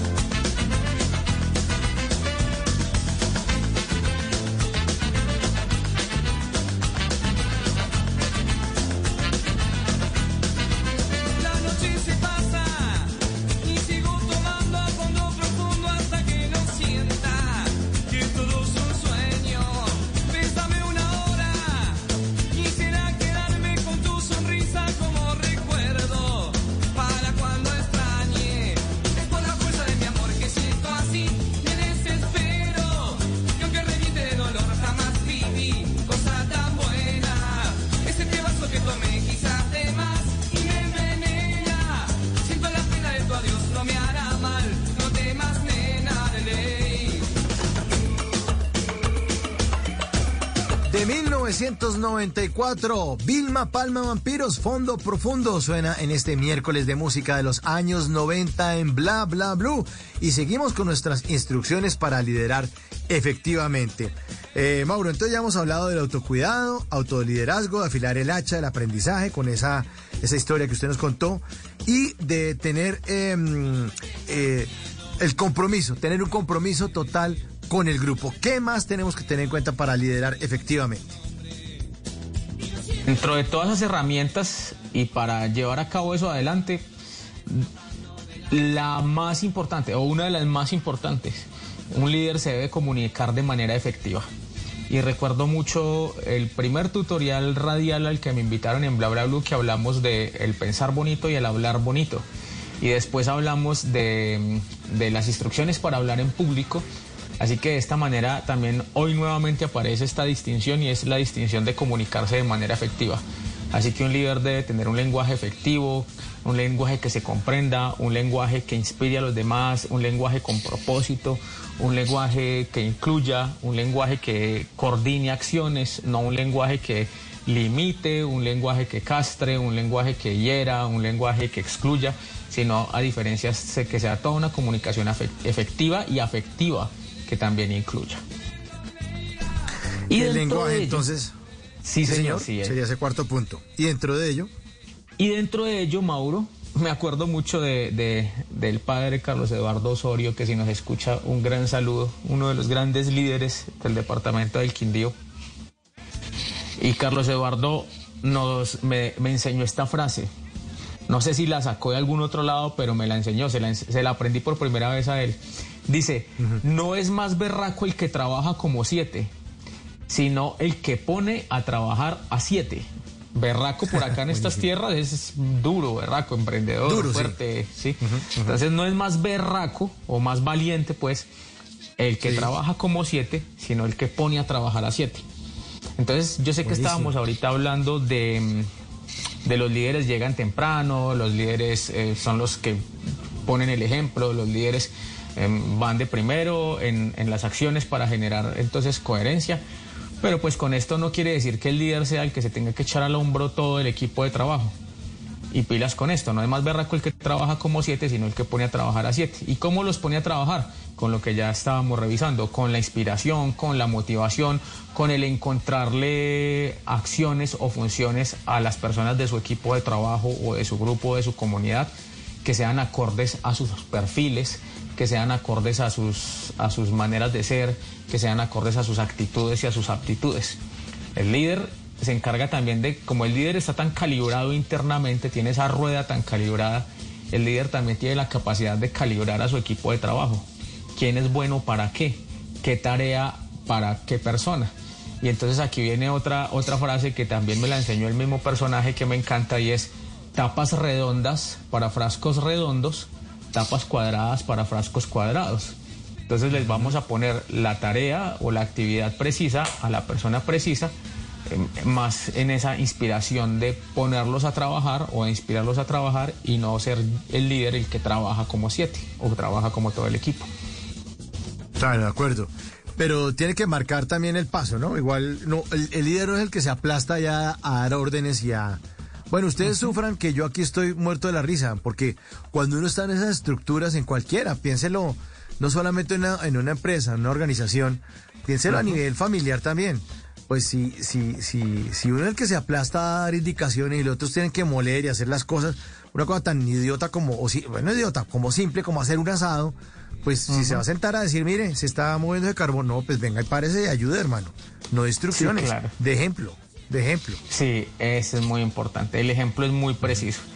Y entonces aquí Mauro, como nuevamente retomando a Mahatma Gandhi, cuando hablas sé tú el cambio que quieres ver en los demás, pues básicamente un líder es coherente. Y la coherencia induce coherencia por resonancia. Así que a un líder, los líderes que nos están escuchando en este momento, no pidas algo que no eres. No hables algo que no eres. No le pidas a tu equipo algo que tú no eres. Así que no le puedes pedir a un equipo puntualidad cuando tú eres el más impuntual. No le puedes pedir a un equipo rendimiento cuando tú no, no rindes. No le puedes pedir a un equipo resultados cuando no tienes resultados. Sí, eso es como el papá que le dice, bueno, usted debería leerse un librito, papito, lea un librito. Mire, Pero papá, usted no lee ni, el- ni los frascos de champú cuando está bañando. Entonces, calmado, ¿no? Sí, claro, la coherencia, Mauro. Hace em, una de mis, mis grandes pasiones es la música. Yo soy músico empírico y resulta que alguna vez hablando con un con un director de banda sinfónica, él me explicaba cómo el director de la banda sinfónica tiene una partitura especial en la que le permite ir leyendo lo de todos los instrumentos de la banda. A diferencia de los instrumentos, de los instrumentistas de la banda sinfónica que sí tienen su partitura específica para su instrumento. Y con esta metáfora quiero hablar de algo muy importante dentro de este tutorial radial que deben tener los líderes, Mauro. Y es que los líderes deben tener estructura. ¿Y cómo es estructura? Pues que planeen, que usen cronogramas, que tengan agendas, que evalúen, que planteen metas, que administren. Mejor dicho, que tengan una partitura, la partitura de la orquesta. Que el líder sea el que tenga esa estructura. Hay personas que nos va muy bien con la estructura. ¿A qué me refiero con estructura? A eso, a escribir, a diseñar cronogramas, a, mm, escribir metas, a evaluar procesos eh, posteriores a que se realizan, a administrar. Hay quienes dicen que eso es una extrema ñoñada o que dicen que eso es una extrema, un extremo rigor de la estructura, pero también cuando hace falta esto empieza a tambalear el equipo. Así que debe haber un líder dentro de los el grupo de líderes que pueda existir en una organización o en una comunidad que sea el encargado de la estructura. De lo contrario, no, no se llevaría a cabo el, el proceso. Por ejemplo, me imagino los procesos y la estructura que lleva a cabo este programa radial para poderse mm, salir al aire. No sé, hay mm, ediciones, hay planeación, hay agenda, todo eso sería la estructura. A diferencia que si Claro. no existe, pues cómo estaríamos improvisando constantemente. Entonces, a eso Pues me está- refiero con, señor. No, que es tan, tan simple como que lo que no tiene estructura se cae. Simple, o sea, si la casa no tiene estructura se cae. Y entonces, entonces tiene que este- tener todo estructurado. ¿Por qué? Pues porque eso es lo que le da la resistencia, la forma eh, y la manera como los demás lo van a empezar a ver, a, a percibir y a entender además. Sí, Mauro. Entonces a eso, a eso es que hago referencia con la estructura, es muy importante. Ah, Entonces a los que no son tan amigos de la estructura, métanle un poquito de estructura, aprendamos a meterle un poquito de estructura en nuestras habilidades de liderazgo y tendremos resultados diferentes. Porque recuerden, recuerden esta, esta, mm, esta, este ejemplo, esta metáfora. El director de la orquesta, siendo el líder de la orquesta sinfónica, de la banda sinfónica, tiene una partitura especial que es el que da la entrada, da la salida, da la mezcla, no sé, da la armonía de los instrumentos en su verdadera función orquestal. Bueno, muy bien. Ahí vamos despacito juiciosos. Yo estoy aquí tomando nota de lo que usted nos está diciendo, Mauro. Bueno, ¿qué más debemos tener en cuenta para ese liderazgo, para liderar efectivamente? Bueno, ya vamos aterrizando este avión, Mauro y oyentes de Bla Bla Blue. Hay dos tipos de mentalidades, esto lo han definido los neurocientíficos. Hay dos tipos de mentalidades, la mentalidad fija y la segunda mentalidad es la mentalidad de crecimiento. La propuesta es que los líderes, para liderar efectivamente, tengamos mentalidad de crecimiento. ¿Cuál es la diferencia entre las dos mentalidades? La mentalidad fija evita los retos, es decir, evi- evita salirse de la zona cómoda, la zona conocida, la zona de confort, lo nuevo, ¿sí? La mentalidad fija ve los errores como si fueran algo malo. No se permite cometer errores, ve los errores como algo malo, como algo que no puede suceder. La mentalidad fija se atiene a lo que sabe y simplemente esa fórmula que sabe es la que le funciona, la que le sirve, la que lo mantiene en su espacio de comodidad. Y la mentalidad fija evita el feedback. ¿Qué es el feedback? La retroalimentación. ¿Y qué es la retroalimentación?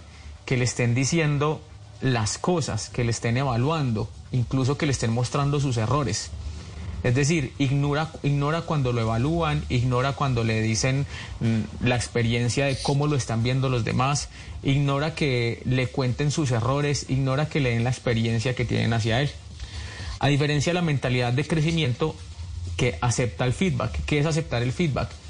Aceptar opiniones, aceptar sugerencias para el crecimiento, aceptar evaluaciones, aceptar que le estén mm, dando recomendaciones. Asimismo, la mentalidad de crecimiento abraza los retos, le gustan los retos, le gusta moverse de su zona cómoda, le gusta salirse a una zona de expansión que es la diferente a la cómoda, salirse de lo conocido. La zona de la mentalidad de crecimiento no le tiene miedo a fallar, ve los errores como una gran oportunidad, ve los errores como algo preciso para crecer.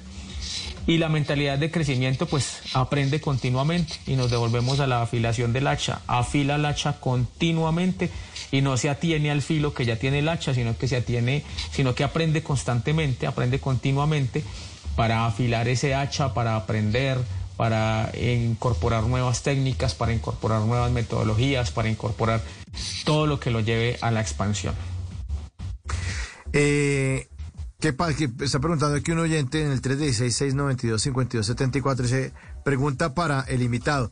¿Qué pasa si uno está bajo un líder que de pronto no cumple con estas características? Bueno, el líder, em, como líder, debería estar dispuesto a escuchar a las personas que lidera. Entonces la propuesta es que los lleven a un espacio en el que haciendo uso del hablar bonito, del hablarse de manera respetuosa, de la comunicación, basados en la comunicación afectiva, le den su feedback, le cuenten cómo lo están viendo, qué está pasando, cuáles han sido sus errores. Repito, eso en el marco de la comunicación afectiva, en el marco del respeto, en el marco de contarle y hacerle las sugerencias y las opciones de mejora que debería tener esa persona. Es que hay líderes que no son tan juiciosos con este tema y no escuchan o de pronto se lo toman por otro lado. Yo pienso que uno cuando está en esas estructuras y en el orga- organigrama está debajo, eh, pues dice, no, mejor yo ni le digo porque ese geniecito que gasta de man, o, o no, no, sí, no, como, como, como complicado, o, no sé, ¿no? Le queda uno también difícil. Hay que saber decir y escoger las palabras, precisamente de eso estamos hablando. El cuarto punto era el lenguaje. Es el lenguaje que todo lo cambia. Sí. Bueno, Mauro, y, y para toda la comunidad que nos escucha en estos momentos, vamos aterrizando con esto. Y básicamente, un líder ve soluciones en los problemas. Siempre ve soluciones en los problemas. Y un líder siempre está claro en que si las cosas van a ser, dependen es de él. Pilas. No es trabajar como siete, sino poner a trabajar a siete. Sin embargo, el líder sabe que si las cosas van a ser, dependen de él. Dependen de él. Cuando el barco está tambaleando, él mismo es el que hace que las cosas dependan de él. Que él sea el que siempre salga adelante para llevar a cabo los procesos, para llevar a cabo las metas, para llevar a cabo, no sé, salir de los posibles riesgos que estén. Entonces, en el marco de eso también está la mentalidad de crecimiento. Qué bueno, qué bueno esto de la mentalidad de crecimiento. Sí, es, es entender, entenderlo. Quizás de pronto muchos oyentes decir, no, pero es que yo de liderazgo es que yo no soy jefe de nadie, yo, o trabajo independiente, yo soy mi propio jefe, yo hago las cosas solo, o yo dicto clase en tal sitio, ¿qué liderazgo? Bueno, el profesor también es un líder, ¿no? Todos Claro. terminamos siendo líderes en todos los ángulos y aspectos de la vida, ¿o no, Mauro? Sí, Mauro. Sí, claro que sí. Todos somos líderes en, en- en algún escenario En de algo. nuestra vida y si no, pues entonces somos líderes de nuestra propia vida y de, la, de, los, de los ámbitos o de los componentes o de los cuadrantes que vimos en esa rueda de la vida. Y bueno, para finalizar, hay algo que está muy de moda, está pegando muy duro o al menos está sonando, antes no sonaba tanto, y es algo que han llamado las habilidades transversales o las habilidades blandas. ¿Qué son las habilidades transversales o las habilidades blandas? Son todas aquellas que difícilmente nos enseñan en la universidad. Y son todas aquellas que independientemente de que seamos el gerente del banco o el cajero del banco o el aseador del banco o el domiciliario del banco o el portero del banco, independientemente de la formación académica que tengamos, se llaman habilidades transversales y es porque toda- todos las deberíamos tener para el óptimo funcionamiento organizacional. Y no solamente en las organizaciones, sino en sí mismos como ciudadanos, en sí mismos como seres sociales. Esas habilidades blandas esas habilidades transversales, ¿cuáles son? Saber comunicarse de manera efectiva y de manera afectiva, tener el control de sus emociones, tener el control adecuado del estrés, mm, eh, aprender a comunicarnos con los otros. Todo ese tipo de habilidades de socialización como las habilidades sociales. Son todas esas habilidades que lo que van a hacer es poner que nosotros, como seres sociales que vivimos en un contexto de interacción cotidiana, de interacción social, lo hagamos de una manera efectiva. Entonces, para todos los líderes que nos escuchan y los que quieren eh, liderar efectivamente, afilen ese hacha constantemente con las habilidades transversales. Y para eso encontramos mucho contenido en las redes sociales, para eso encontramos cursos, para eso encontramos conferencias, para eso encontramos libros, para que constantemente estén afilando esas habilidades transversales, que independientemente de la maestría, el doctorado, la especialización que tengas, el contenido teórico que tengas, esas habilidades van a ser muy precisas y van a ser muy asertivas para liderar efectivamente a tus equipos de trabajo. Bueno, ¿y dónde podría uno buscar este tipo de información adicional eh, para... Nos falta el, el oyente que quiera profundizar un poco. With Lucky Land slots, you can get lucky just about anywhere. Dearly beloved, we are gathered here today to. Has anyone seen the bride and groom? Sorry, sorry, we're here. We were getting lucky in the limo and we lost track of time. No, Lucky Land Casino, with cash prizes that add up quicker than a guest registry. In that case, I pronounce you lucky. Play for free at LuckyLandSlots.com. Daily bonuses are waiting. No purchase necessary. Void where prohibited by law. 18 plus. Terms and conditions apply. See website for details. que quiera saber más, que está interesado en este tema, eh, qué libro recomienda o qué textos o qué artículos de pronto que usted haya visto recomienda para, para seguir ese tema del liderazgo y de liderar efectivamente, Mauricio. Bueno, lo primero, eh, esto, esto ha servido para todo, lo que les voy a comentar. Sirve para muchas cosas, desde el 1990 ha estado sirviendo. Búsquense las 10 habilidades para la vida. Son, de la, son la propuesta de la Organización Mundial para la Salud. Las 10 qué habilidades para la vida. Y a- a- apréndanselas, pero no a repetirlas como loritos, sino más bien a interiorizarlas en sus vidas. Entonces, de las 10 habilidades para la vida podemos encontrar en, en YouTube, podemos encontrar en Google. Y seguro que esas 10 habilidades nos van a poner en consonancia. Para mí esas son la mamá o, o los papás, esas 10 habilidades para la vida de todas las habilidades transversales. Busquen también, por ejemplo, los textos de inteligencia emociona- emocional de Daniel Goleman. Esos también son precisos para este tipo de aspectos. Búsquense. A muchos, a muchos de pronto no les gusta los discursos de varios de los motivadores de moda que tenemos hoy en día por las redes sociales. Muchos, muchos. Daniel Javif, Yokoi, Kenji, todo este tipo de personas. Pero en serio que ellos tienen contenidos muy asertivos. Sí, muy buenos. Ah, son, se- tienen contenidos asertivos. No, aquí no los estoy defendiendo, ni, ni mucho menos, porque eh, hay algunos con los que no comparto ideas, pero, pero seguramente que tienen contenidos muy asertivos y tienen eh, textos muy importantes. Y hay un podcast que a mí me gusta mucho, mucho, mucho, les recomiendo que se lo escuchen, que es el podcast de Daniel Colombo que es un coach argentino que también habla mucho de temas de liderazgo organizacional y es muy chévere. Y bueno, y más a nivel nacional, con muchísimo gusto en arroba Mauro Conversa también podemos estar ahí intercambiando conocimientos, por ahí por mis redes también subo contenido chévere que les puede funcionar mucho para que interioricen en sus hábitos y en sus actividades diarias. Pues así es, mi querido Mauro, muchísimas gracias por hacer parte esta noche de Bla Bla Blue. Le mandamos un gran abrazo, espe- esperamos tenerlo de vuelta muy pronto. Hombre, muchas gracias. Yo encantado, Mauro, de estar por aquí. Muchísimas gracias a todos los que nos escuchan y muchas, muchas, muchas felicitaciones por este programa tan lindo que nos brinda tanta salud mental a, los, a las personas que los escuchamos, colombianos y personas de otros países que los escuchamos. Bueno, y lo despide usted con musiquita de los años 90. Muy- eh, muchas gracias, Mauro Morales, en Bla Bla Blue.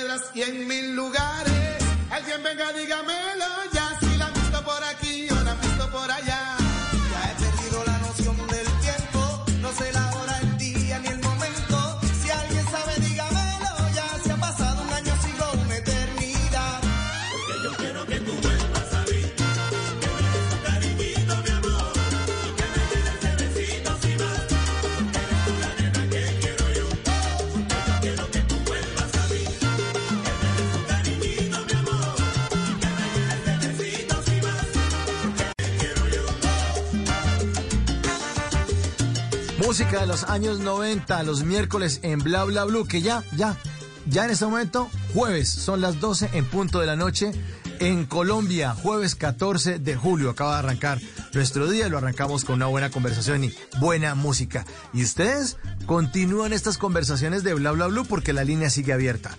316-692-5274, la línea de Bla Bla Blue en esta tercera hora que arranca, que acaba de comenzar, pues esperamos las llamadas de todos ustedes. Repito, el número 316-692-5274. Mientras nos damos un descansito, nos sacudimos un poquito, tomamos un poquito de agua para seguir conversando, los invito a que se queden con Miguel Garzón que viene con voces y sonidos, va a hacernos una actualización de las noticias más importantes de Colombia y el mundo. Esto es Bla Bla Blue. Ya regresamos.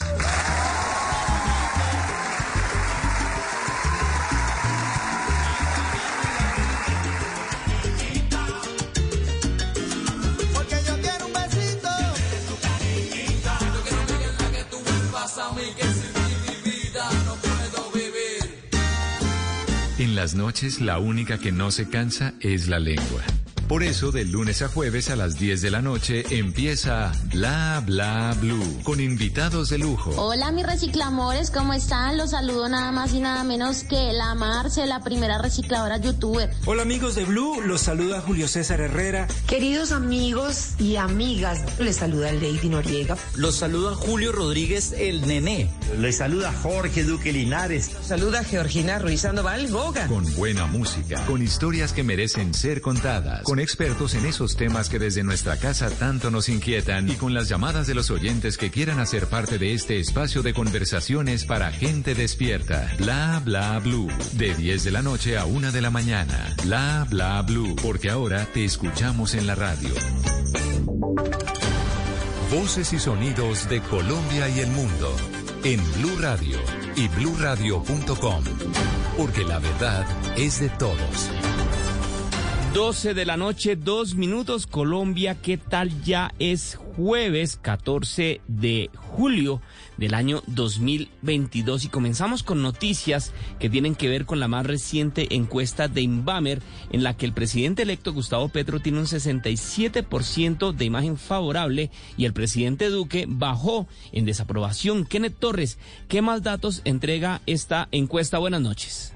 La encuesta en Balmer realizó la primera medición de la imagen del presidente electo Gustavo Petro y sufrió un amplio mejoramiento de su imagen al llegar al 64% de favorabilidad, luego de tener un 42% en el mes de febrero. Su imagen desfavorable pasó de 40 al 22%. La vicepresidenta Marta Lucía Ramírez tiene una imagen favorable del 18% y desfavorable del 47%. Rodolfo Hernández, que fue el segundo de las elecciones presidenciales, aumentó su imagen desfavorable al pasar del 16% al 52% entre febrero y julio. Su imagen favorable aumentó del 16 al 28%. La firma Inbamer también evaluó la gestión de los alcaldes y gobernadores del país para el periodo de marzo y julio. Todos los mandatarios mejoraron sus estadísticas. En el caso del presidente Iván Duque, el desempeño del mandatario presentó una variación en la aprobación de su gestión al llegar al 27% en el mes de julio, luego de estar en un 23%. La desaprobación pasó del 73% en el mes de marzo al 68% en el mes de julio.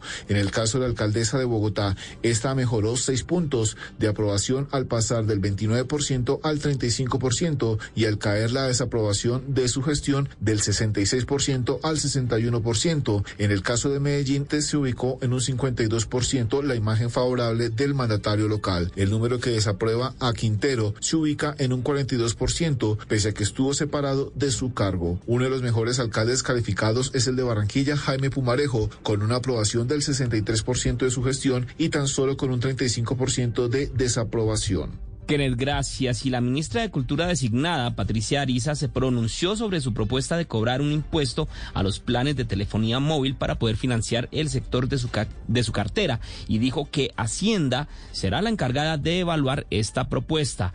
Santiago Rincón con los detalles. Muy buenas noches. Pues la ministra de Cultura designada Patricia Ariza justificó su propuesta del impuesto nacional al consumo de telefonía móvil que dice ella entró en vigor en 2016 y que no fue su idea, pero que le parece muy buena porque asegura que gracias a ese impuesto hoy la cultura, el patrimonio y el deporte colombiano tienen una fuente de ingresos cierta y necesaria. Sin embargo, el recaudo de este impuesto que otorga el 70% para deporte y 30 para cultura ha venido disminuyendo drásticamente. Asegura, por ejemplo, que en el 2018 se recaudaron solo para cultura 69 mil millones de pesos. En el 2021 esa cifra apenas llegó a 25 mil 117 millones. Ampliar la base grabable de este recaudo es una de tantas propuestas que estamos analizando en el empalme, dice la ministra de Cultura, quien además asegura que simplemente ella deja esa idea sobre la mesa, pero que el tema de los impuestos será el ministro de Hacienda el que se encargue de examinar cada una de las iniciativas. Santiago, gracias. Y el secretario general de la ONU, Antonio Guterres,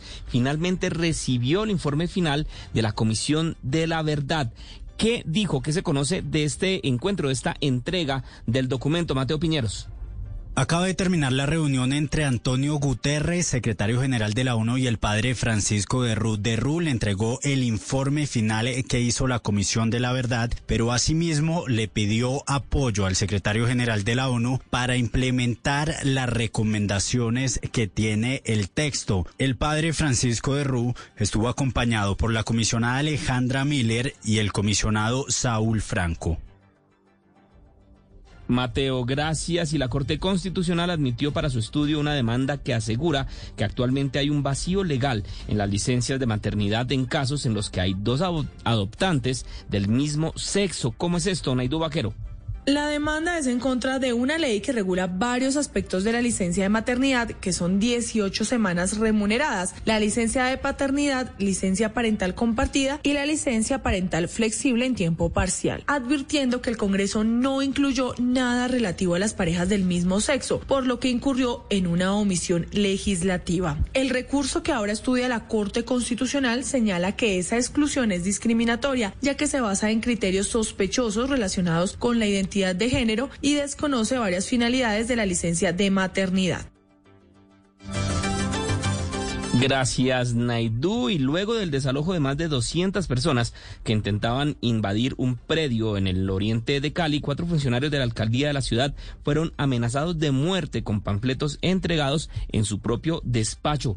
La noticia la tiene Luis Felipe Romero con un panfleto acompañado de cuatro balas. Así fueron amenazados funcionarios de la Secretaría de Seguridad de Cali que estuvieron presentes durante el desalojo de más de 200 personas que pretendían invadir un lote en el corregimiento de Navarro al suroriente de la ciudad. Uno de los miembros que fue amenazado es el juez de paz de la Comuna 21, John Jairo Lave, quien lleva más de ocho años desempeñándose como mediador de conflictos en el sector y que relata cómo recibieron la amenaza. La amenaza la recibimos a las 8 y 15 de la mañana, donde recibimos cuatro balas más un documento amenazándolos. En esto hay tres funcionarios más de Cali 21, los cuales aparecíamos en, en ese listado. Por otra parte, las autoridades en Cali continúan en la búsqueda de los responsables de la invasión de los lotes cercanos al río Cauca con los que pretendían vender parcelaciones. Por el paradero de estas personas, las autoridades están ofreciendo 30 millones de pesos de recompensa. Noticias contra reloj en Blue Radio. 12 de la noche, 8 minutos, las noticias contra reloj en Blue Radio. La noticia en desarrollo, la cotización del euro cayó brevemente por debajo del dólar por primera vez desde diciembre del año 2002, rompiendo un umbral simbólico lastrado por las perspectivas sombrías para la economía europea, esto ante el riesgo de perder la provisión de gas ruso. La cifra, al menos 89 personas murieron en enfrentamientos entre pandillas que han paralizado una parte de la capital de Haití, Puerto Príncipe, desde hace una semana, según anunció una ONG que asiste a ese país. Y quedamos atentos a Ucrania y Rusia, que realizaron importantes avances para romper el bloqueo de las exportaciones de granos por el Mar Negro durante unas conversaciones con diplomáticos de la ONU y de Turquía, que anunció nuevas discusiones sobre el tema la próxima semana. Son las 12 de la noche, 9 minutos. Hasta acá esta actualización de noticias. No se les olvide que todos los detalles los encuentran en www.bluradio.com. Continúen con Mauricio Quintero y bla bla blue. Una sinfonía deportiva donde el compás de las bielas, la melodía de las cadenas, la percusión de los tubulares sobre el asfalto y los coros de la respiración crearán una obra maestra que recorrerá toda Francia. Y los colombianos ya están listos. Nairo, Rigo y Daniel Felipe nos brindarán su mejor interpretación. Tour de Francia 2022 por Blue Radio y bluradio.com. La alternativa. Cine. Videojuegos. Cómics. Tecnología. Series. Todo esto y mucho más lo pueden encontrar en la caja de los cómics, el espacio de Blue Radio para la fantasía, para salir de la monotonía y viajar a lugares mejores, a lugares donde todo es posible. Soy Miguel Garzón y puede escucharnos en todas las plataformas de audio. ¿Te sientes solo aún estando con tus amigos? ¿Te tomas fotografías sonriendo pero estás triste? ¿Estás preocupado pero finges estar bien? En Porque Quiero Estar Bien te acompañamos. Comunícate con nuestros psicólogos de forma gratuita y confidencial. Las 24 horas, 7 días de la semana.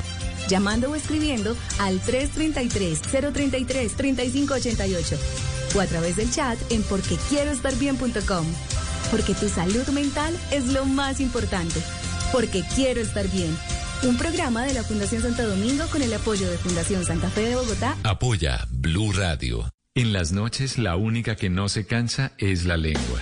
Por eso, de lunes a jueves a las 10 de la noche empieza Bla Bla Blue con invitados de lujo. Soy Franci, la voz popular de América. Venga, los saluda Rubén Darío Arcila Rubencho. Soy Fabio Rubial. Los saluda Miguel Happy Lora. Con buena música, con historias que merecen ser contadas, con expertos en esos temas que desde nuestra casa tanto nos inquietan y con las llamadas de los oyentes que quieran hacer parte de este espacio de conversaciones para gente despierta. Bla Bla Blue, de 10 de la noche a 1 de la mañana. Bla Bla Blue, porque ahora te escuchamos en la radio.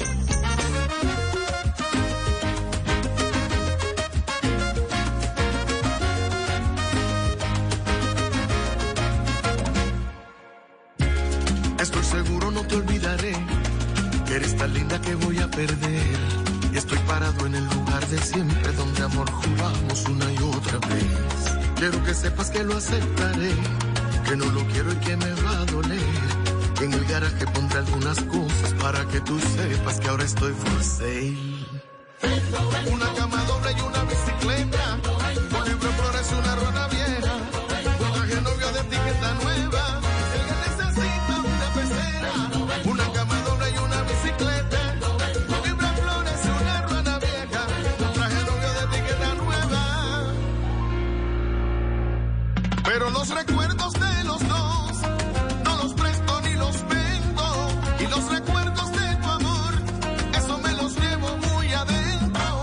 los recuerdos de los dos no los presto ni los vendo. Y los recuerdos de tu amor, eso me los llevo muy adentro.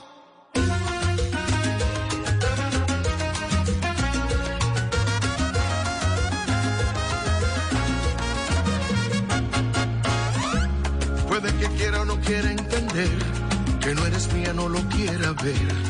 Que yo llenaba tu vida de cosas como si así tú me fueras a querer.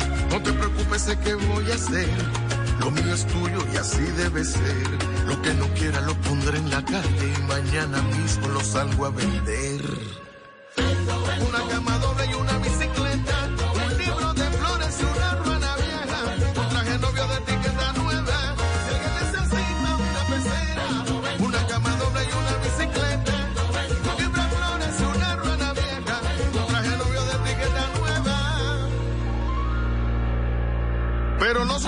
12 de la noche.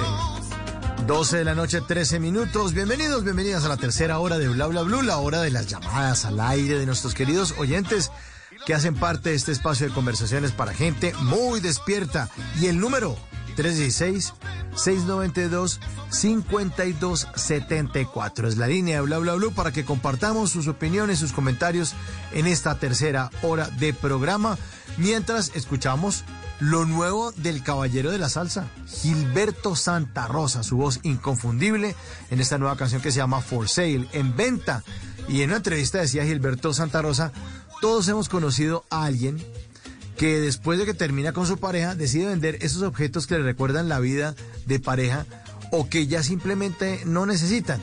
Eh, pero hay cosas que no tienen que estar presentes para uno recordar esos momentos que de alguna forma u otra fueron significativos. Entonces por eso les presentamos al público este divertido tema que tiene que ver con, un poquitico de humor y con el proceso ese de cerrar ciclos for sale. Aquí está Gilberto Santa Rosa.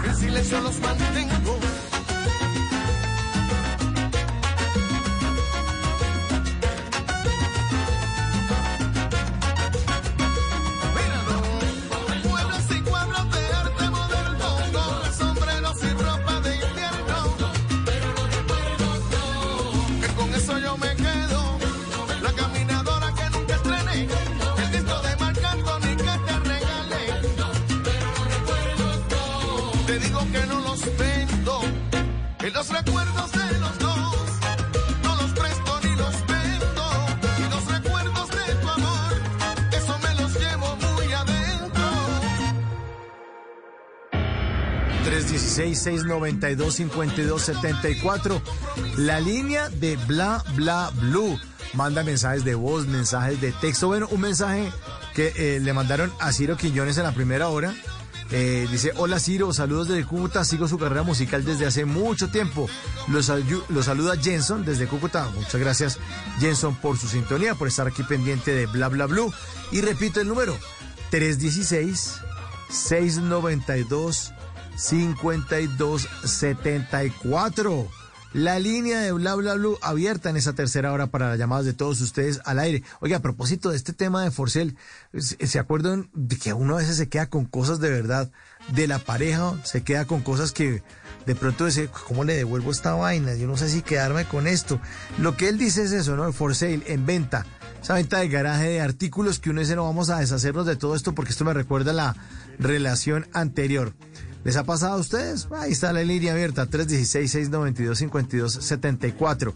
¿Se han quedado con objetos, se han quedado encartados con objetos? Hasta animales, ¿no? Hay, una canción muy chévere de Jesse Joe, este dúo mexicano que se llama ¿Con quién se queda el perro? Hasta con el perro. Hay mucha gente que, que el perro ya se, como se vuelve un miem- miembro de la familia, o son papás perrunos o papás gatunos, pues, y entonces ¿quién se va a quedar con ese hijo? Que es casi lo mismo que pasa con esas parejas que se separan y que no saben quién se va a quedar con la custodia. Casi siempre son las mujeres las que se quedan con la custodia de los niños, pero hay unas mujeres que de pronto dicen, no, pues, no, no me quiero quedar, o hay hombres que dicen, no, yo no le voy a dejar mi hijo en manos de esta vieja, que esa vieja es complicada, por eso fue que me separé de ella, ajá. Es que, hmm, así como decía eh, Ciro Quiñones, regalada sale cara, como le dijo al abogado. Bueno, repito el número, 316 692-5274, la línea de Bla Bla Blue, abierta durante todo el programa. Recuerden que siempre lo estamos acompañando de lunes a jueves, de 10 de la noche a 1 de la mañana. Este espacio de conversaciones para gente despierta, donde siempre estamos pendientes ah, de que ah, hagamos entre todos este programa. Un programa donde no hay una persona de un lado del micrófono hablando carreta, sino que todos armamos un discurso común que se llama Bla Bla Blue, que en las dos primeras horas, en ese 316-692-5274, ustedes pueden mandar eh, preguntas, sugerencias, comentarios, propuestas. Hay muchos temas, muchos, muchos temas que desarrollamos aquí en la segunda hora del programa que son propuestos por ustedes. Así que eh, pendientes también de, de, de la línea 316-692-5274. Escuchemos otro poquito, otro poquito de este For Sale, For Sale. Gilberto Santa Rosa en Bla Bla Blue.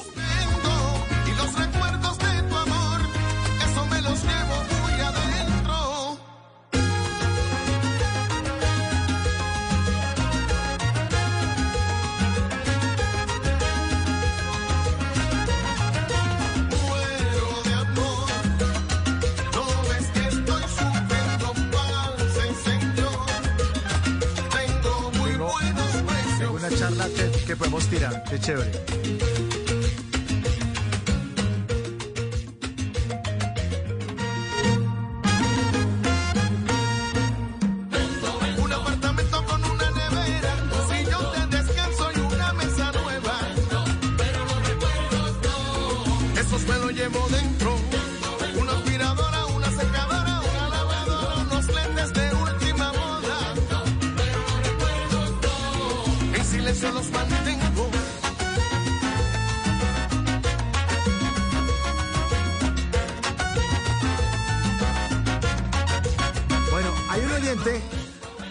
Eh, que se llama Alejandro, pero dice que no hable de él, que no, ah, la, la- embarré, me dice, no, hable, yo digo Alejandro de ellos.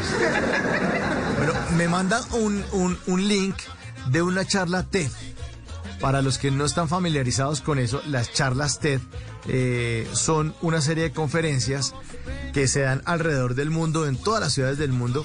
Y entonces me manda el link y me dice, oiga, ¿por qué no hablamos de eso? Pero es que no hable de mí, porque yo no sé, es que le da pena o es que terminó una relación. No sé, o, o de pronto es que el jefe dice, donde usted esté trasnochando lo levanto, hermano. Y la charla me dice, ¿por qué no la pone y la sonamos esta noche?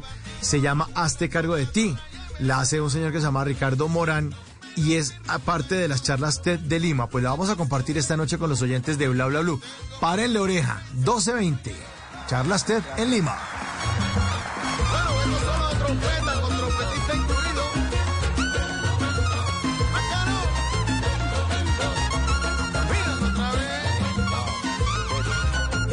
Ahí está. Muchas gracias por estar aquí. Muchas gracias por haber venido a ver a Wendy Ramos. Sé que todos la están esperando.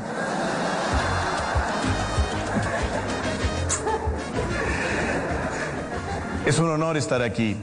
Y voy a empezar a- contándoles que mi nombre es Ricardo Morán y que eh, lo primero que voy a hacer es romper las reglas de TED. Lamentablemente no es culpa de los organizadores, ellos nos han explicado claramente lo que tenemos que hacer y nos han entrenado y nos han brifiado a lo largo de cinco meses, pero eh, tengo ciertos problemas con las reglas. Entonces la primera regla que voy a romper es que tenemos que estar aquí parados para comunicarles una idea. Yo no tengo necesariamente una idea, es más, ni siquiera es tan original. Eh, tengo una experiencia de vida que contarles y ustedes de ahí sacarán la cuenta. De repente al final dirán, bueno, pero yo sabía eso. Ah, el problema es ejecutarlo. Y a eso vamos a llegar en un momento. La segunda regla que voy a cumplir, eh, que voy a romper, porque no solo voy a romper una, voy a romper dos, es que debemos hablar de tan solo una idea. Y yo voy a hablarles de dos, porque no puedo separar una de la otra. Y para empezar, lo primero que tenemos que hacer es trasladarnos en el tiempo y viajar a una época remota, lejanísima, que está mucho más allá, de repente ni siquiera ustedes habían nacido, tan, tan lejana que es incapaz es uno pensar, capaz, es uno incapaz de pensar cuán lejana es. Vamos a movilizarnos hasta el 2007, hace 10 años. En esa época no existía el iPhone eh, y el tema del verano era claro que te clavo la sombrilla.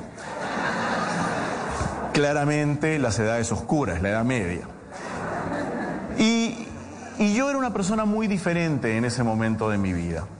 Ah, de repente, si alguno de ustedes me ha visto aparecer en algún lado, alguna idea podrá tener de mí o no, de repente podrá hacerse alguna idea porque estoy parado aquí en este escenario el día de hoy en compañía de tan distinguidos eh, personajes que van a hablar con ustedes, pero si me veían en el año 2007, la persona que se iba a encontrar con ustedes era muy distinta. Para empezar, pesaba 112 kilos y no era un gordito feliz, era una persona que sufría muchísimo por el sobrepeso.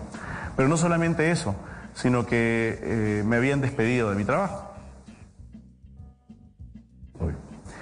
Me habían sí, se pone complicado. Me habían despedido de mi trabajo y, y en ese punto, en el tiempo en que estamos entrando, yo ya llevaba un año desempleado.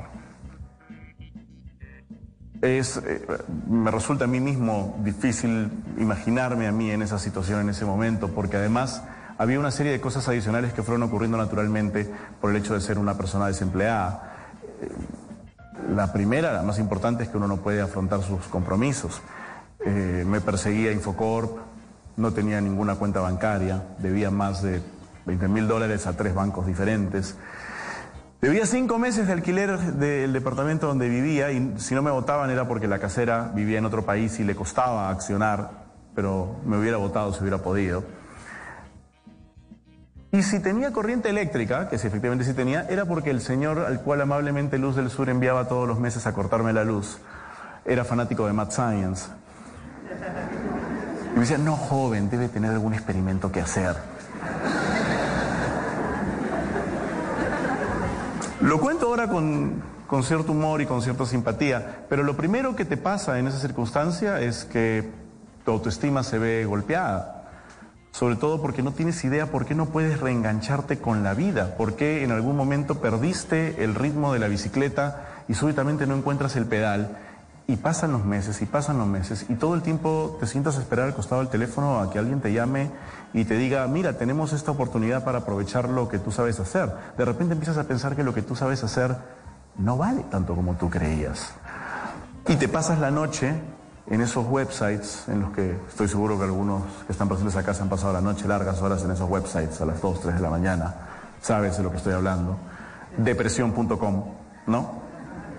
Ahora es depresión.org, que es un poco más digno, si van a buscarlo hoy día. Porque la pasas mal. Y yo la pasaba mal. Sobre todo porque venía de 13 años de haberla pasado bien. Pero en esos 13 años de haberla pasado bien yo había sido increíblemente afortunado y no había sabido reconocer lo afortunado que había sido. A mí siempre las oportunidades en ese periodo se me presentaron. Y al haberlas tomado sin haber pensado ni reflexionado, no aprendí la lección valiosa que uno aprende cuando tiene que buscársela. Y crees que te corresponde, cuando no te corresponde necesariamente. Entonces, ¿qué hacía? Esperaba mi oportunidad. Sentado al costado del teléfono, tomaba pequeños trabajos aquí y allá tratando de subsistir gracias al apoyo y los pequeños préstamos de mi mamá, sin que mi papá supiera. y de alguno que otro amigo. Eventualmente una amiga me dio un lugar donde vivir, me mudé a la casa, un cuarto en la casa de una amiga y trataba de esperar a ver qué cosa ocurría. Tenía 34 años, los compañeros de mi edad de repente tenían una familia o tenían algún empleo estable, algunos habían comprado un carrito, tal vez una cuota inicial de un departamento, yo no tenía ninguna de esas cosas, nada mi nombre, ni un perro. Y hacía todo tipo de cosas, pequeñas locuciones, escribía guiones que nadie nunca escuchó ni leyó y compró, hacía luces para conciertos de bandas en bares innombrables que ahora son chifas, y una vez me disfracé de un muñeco de doctor con una peluca multicolor y en eh, una feria de medicina repartía hormonas para mujeres con menopausia, cantando canciones del Puma con la letra cambiada. Y de eso hay un video, así que... Estamos en Bla Bla Blue, son las 12.26 minutos, escuchando a Ricardo Morán. Es un productor, guionista, director de teatro y de televisión con más de 16 años de experiencia y se dio a conocer al presentar un programa de ciencia para niños llamado Mad Science, ganadora del premio ANDA, el premio INTE de la Academia Iberoamericana de Artes y Ciencias de Televisión. Pues está en esta charla TED, en TED Lima, el acento ahí, le, eh, sienten ustedes el acento peruano, y un oyente me mandó el link de esto porque dijo, no, no, no, no quiero hablar al aire en el 316-692-5274, pero quiero que escuchen esto porque este Ricardo Morán creo que está hablando por mí. Continuamos entonces escuchando esta charla TED. Esto me llevó a un punto de inflexión en mi vida y de ese punto de inflexión del que parte todo lo que les voy a contar el día de hoy. Cuando toqué fondo y estaba, lo recuerdo claramente, sentado al costado de mi papá, el cual se encontraba leyendo el periódico. Y para hablar de mi papá tengo que presentárselo. Mi papá es una persona muy trabajadora y sobre todo es particularmente obsesivo. En algún momento él tuvo un taller de mecánica y si han visto un taller de mecánica saben que funciona de la siguiente forma. Los carros entran por aquí, los destapan, los desarman, sacan los tornillos de los diferentes huecos, los ponen a un costado, arreglan la cosa malograda o te arruinan otra para cobrarte más en la mayoría de los casos y luego vuelven a ensamblar el auto, ponen los tornillos en los lugares donde estaban y lo mandan nuevamente por la pista. Mi papá no podía dormir porque tenía la obsesión de que los tornillos que habían sacado de los diferentes orificios no volvían necesariamente a los mismos orificios, sino que de repente el mecánico los sacaba y los colocaba en otro lado. Y eso lo volvía loco. Es más, lo que realmente lo volvía absolutamente loco es que sacaran los tornillos, los pusieran y se mezclaran con los tornillos de otros autos. Y luego tornillos de un carro se fueran en un carro diferente mezclando los ADNs automovilísticos. Estaba tan loco que obligó a los mecánicos a dibujar en un papelito de dónde habían sacado cada tornillo y a colocarlos en tarritos de yogur a los cuales les había puesto el nombre del dueño del auto, para que nunca se mezclaran los tornillos. Y en un momento de estas locuras yo lo detuve y le dije, papá, tienes que parar, tienes que parar porque nadie se va a dar cuenta de eso. Y él me dijo, yo lo voy a saber y eso es suficiente. Ese era mi papá estaba sentado con su periódico cuando comentó esto a su hijo desempleado y deprimido. Ricardo, los hijos de tu tío el Cuervo Espejo, mi tío el Cuervo Espejo era piloto, han entrado de pilotos y les está yendo muy bien. Están ganando bien y mira, están tomando gente, sobre todo gente que habla inglés y tú hablas inglés. Y de verdad, tomar el curso son 15 meses. Yo creo que tú lo podrías hacer. ¿No te parece algo interesante? Papá, yo soy director de teatro, ¿qué miércoles hago volando un avión? No, no, no, tiene ningún sentido eso. ¿Para qué yo? Además, yo tengo que estar en Lima porque la gente te convoca para una obra de teatro, algún teatro me va a llamar para dirigir una obra, algún evento, no sé qué. Pero viajarías, viajarías por el mundo. ¿A ti te gusta viajar? Y creo que es una buena posibilidad porque de verdad este, es un buen ingreso y, deberías ¿no? hacerlo. Papá, de verdad, yo tengo que darme las temporadas de teatro durante tres o cuatro meses, alguien me va a convocar, alguien me va a llamar. Bueno, no te están llamando, ¿no? Me cago. ¿No crees que debería ser el momento que te hicieras cargo de tu vida? ¿No crees que es el momento en que debes ser gerente y dejar de pensar como empleado? Papá, yo no soy gerente. Tú eres gerente de ti mismo, de una empresa que se llama como tú, de la cual tú eres el único empleado. Y si vas a seguir sentado pasándole las excusas de por qué le estás pasando mal a terceras personas, al gobierno, a los fondos, a los teatros, a la gente que te emplea, te vas a quedar allí. Si no vas a ser piloto, sugiero que te hagas cargo. Entonces ustedes dirán, en ese momento fue el punto de inflexión. Yo ahí entendí lo que tenía que hacer con mi vida y a partir de ese momento mi vida cambió. Y estarían completamente equivocados. Dos años después estaba aún más endeudado, no había salido del hoyo, no había aprendido absolutamente nada de esa experiencia. Hasta que me invitaron a ser profesor suplente en un taller de teatro, porque eso es a lo único a lo que yo podía acceder, ser profesor suplente un día en un taller de teatro. Y fui al taller de teatro y empecé a conversar con los estudiantes de actuación para preguntarles qué es lo que ellos querían en la vida. Y los estudiantes de actuación decían cosas como, yo quiero que me llamen para actuar en una miniserie histórica. Y otro estudiante de actuación decía, yo quiero actuar en una obra de Shakespeare. Y otro estudiante de actuación decía, yo quiero estar en una miniserie de Netflix. Netflix no hay en el 2007, idiota. Bueno, pero ustedes entienden, estoy haciendo como una metáfora, ¿no? De las cosas que estos chicos querían. ¿Y por qué no lo hacen? Digo, ¿por qué, ¿por qué no hacen todas estas cosas? Y empezaron con la recatafila de excusas. Porque no hay oportunidades, porque no hay fondos, los castings todos son argolleros, los directores solo trabajan con los mismos actores. No hay teatros, en el Perú nadie consume cultura, no hay público para lo que yo hago, lo que yo hago solo lo entienden en el extranjero. Todas las excusas que yo ponía el día que conversaba con mi papá.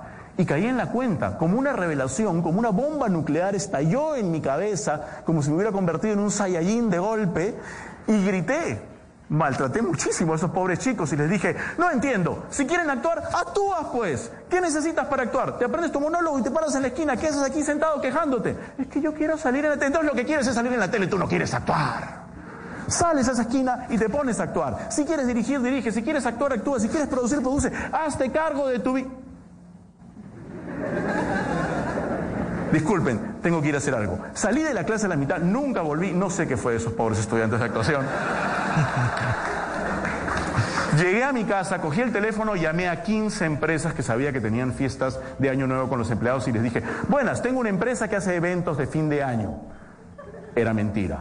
Verán que a partir de ahora van a haber varias mentiras en mi vida. ¿Y ustedes tienen un director capaz de poder? Sí, sí tenemos, tenemos, tenemos tres.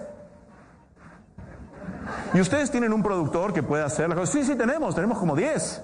Y tiene, por supuesto que tenemos experiencia y tenemos los RUCs de muchos amigos amables que nos ayudaron a facturar durante los siguientes seis meses. Cuando acabé con las empresas, porque aceptó una y de ahí jale otra y jale otra y jale otra, inmediatamente pasé al reino de los eventos publicitarios, lanzamientos de televisores, anfitrionas haciendo activaciones cargando zapatillas, lo que fuera necesario. Si quieres dirigir, dirige, como decía Moria Kazan, si quieres llorar, llorá. Entonces yo lo que hacía era eso, con, una, con un foco absoluto teniendo la cabeza de mi padre atrás diciéndome, no le pases las excusas de tu mediocridad a los demás.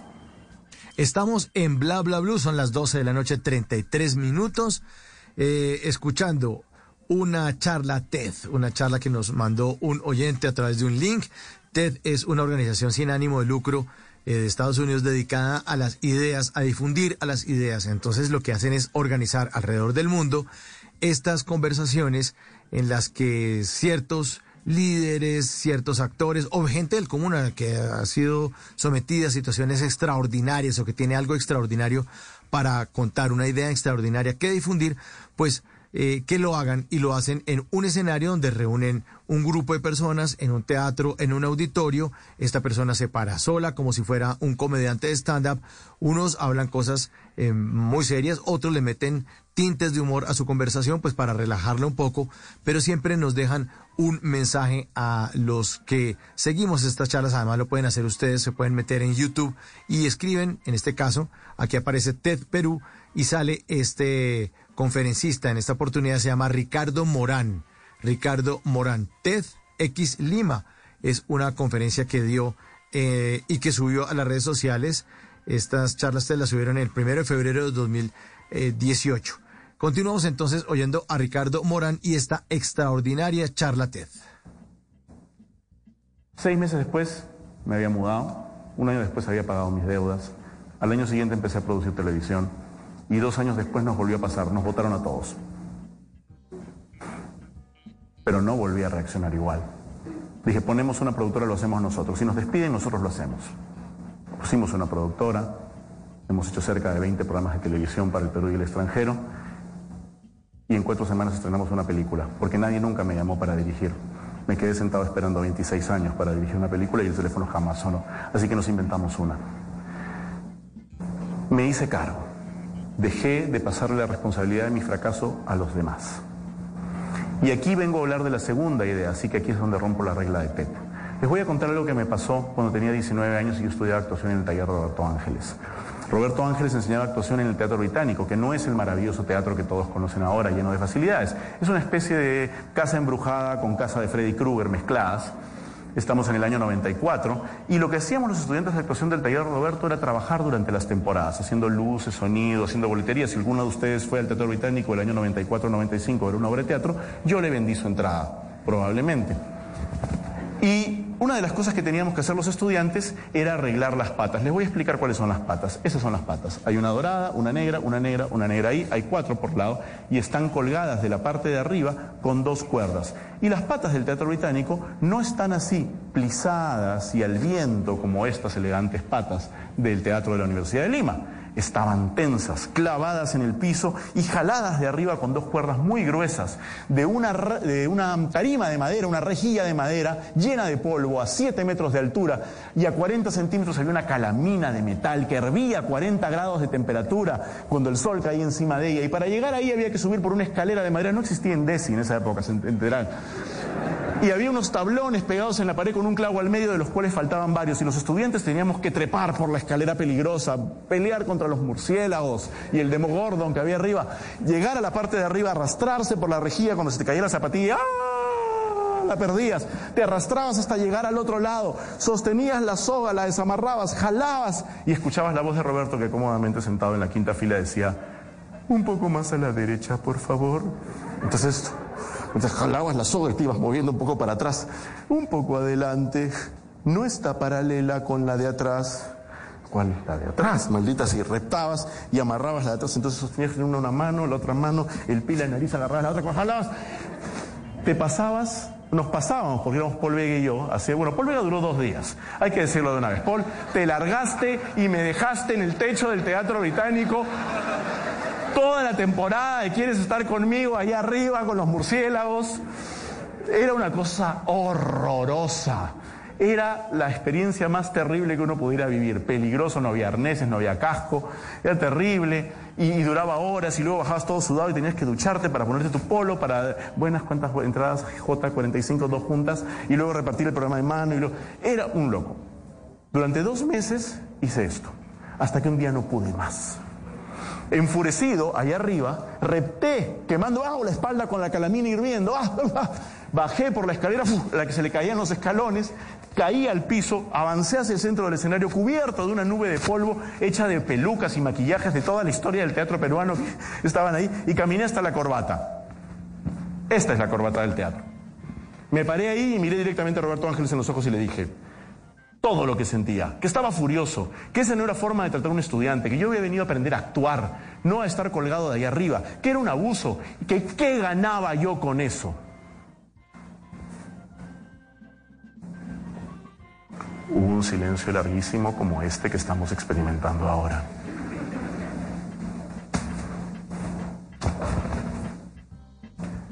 Roberto alzó sus dos manos, apuntando hacia el escenario, y dijo, no entiendo. ¿No están perfectas? ¿No es eso suficiente recompensa? Lo escuché un segundo. Volteé a mirar a la derecha. Miré a la izquierda.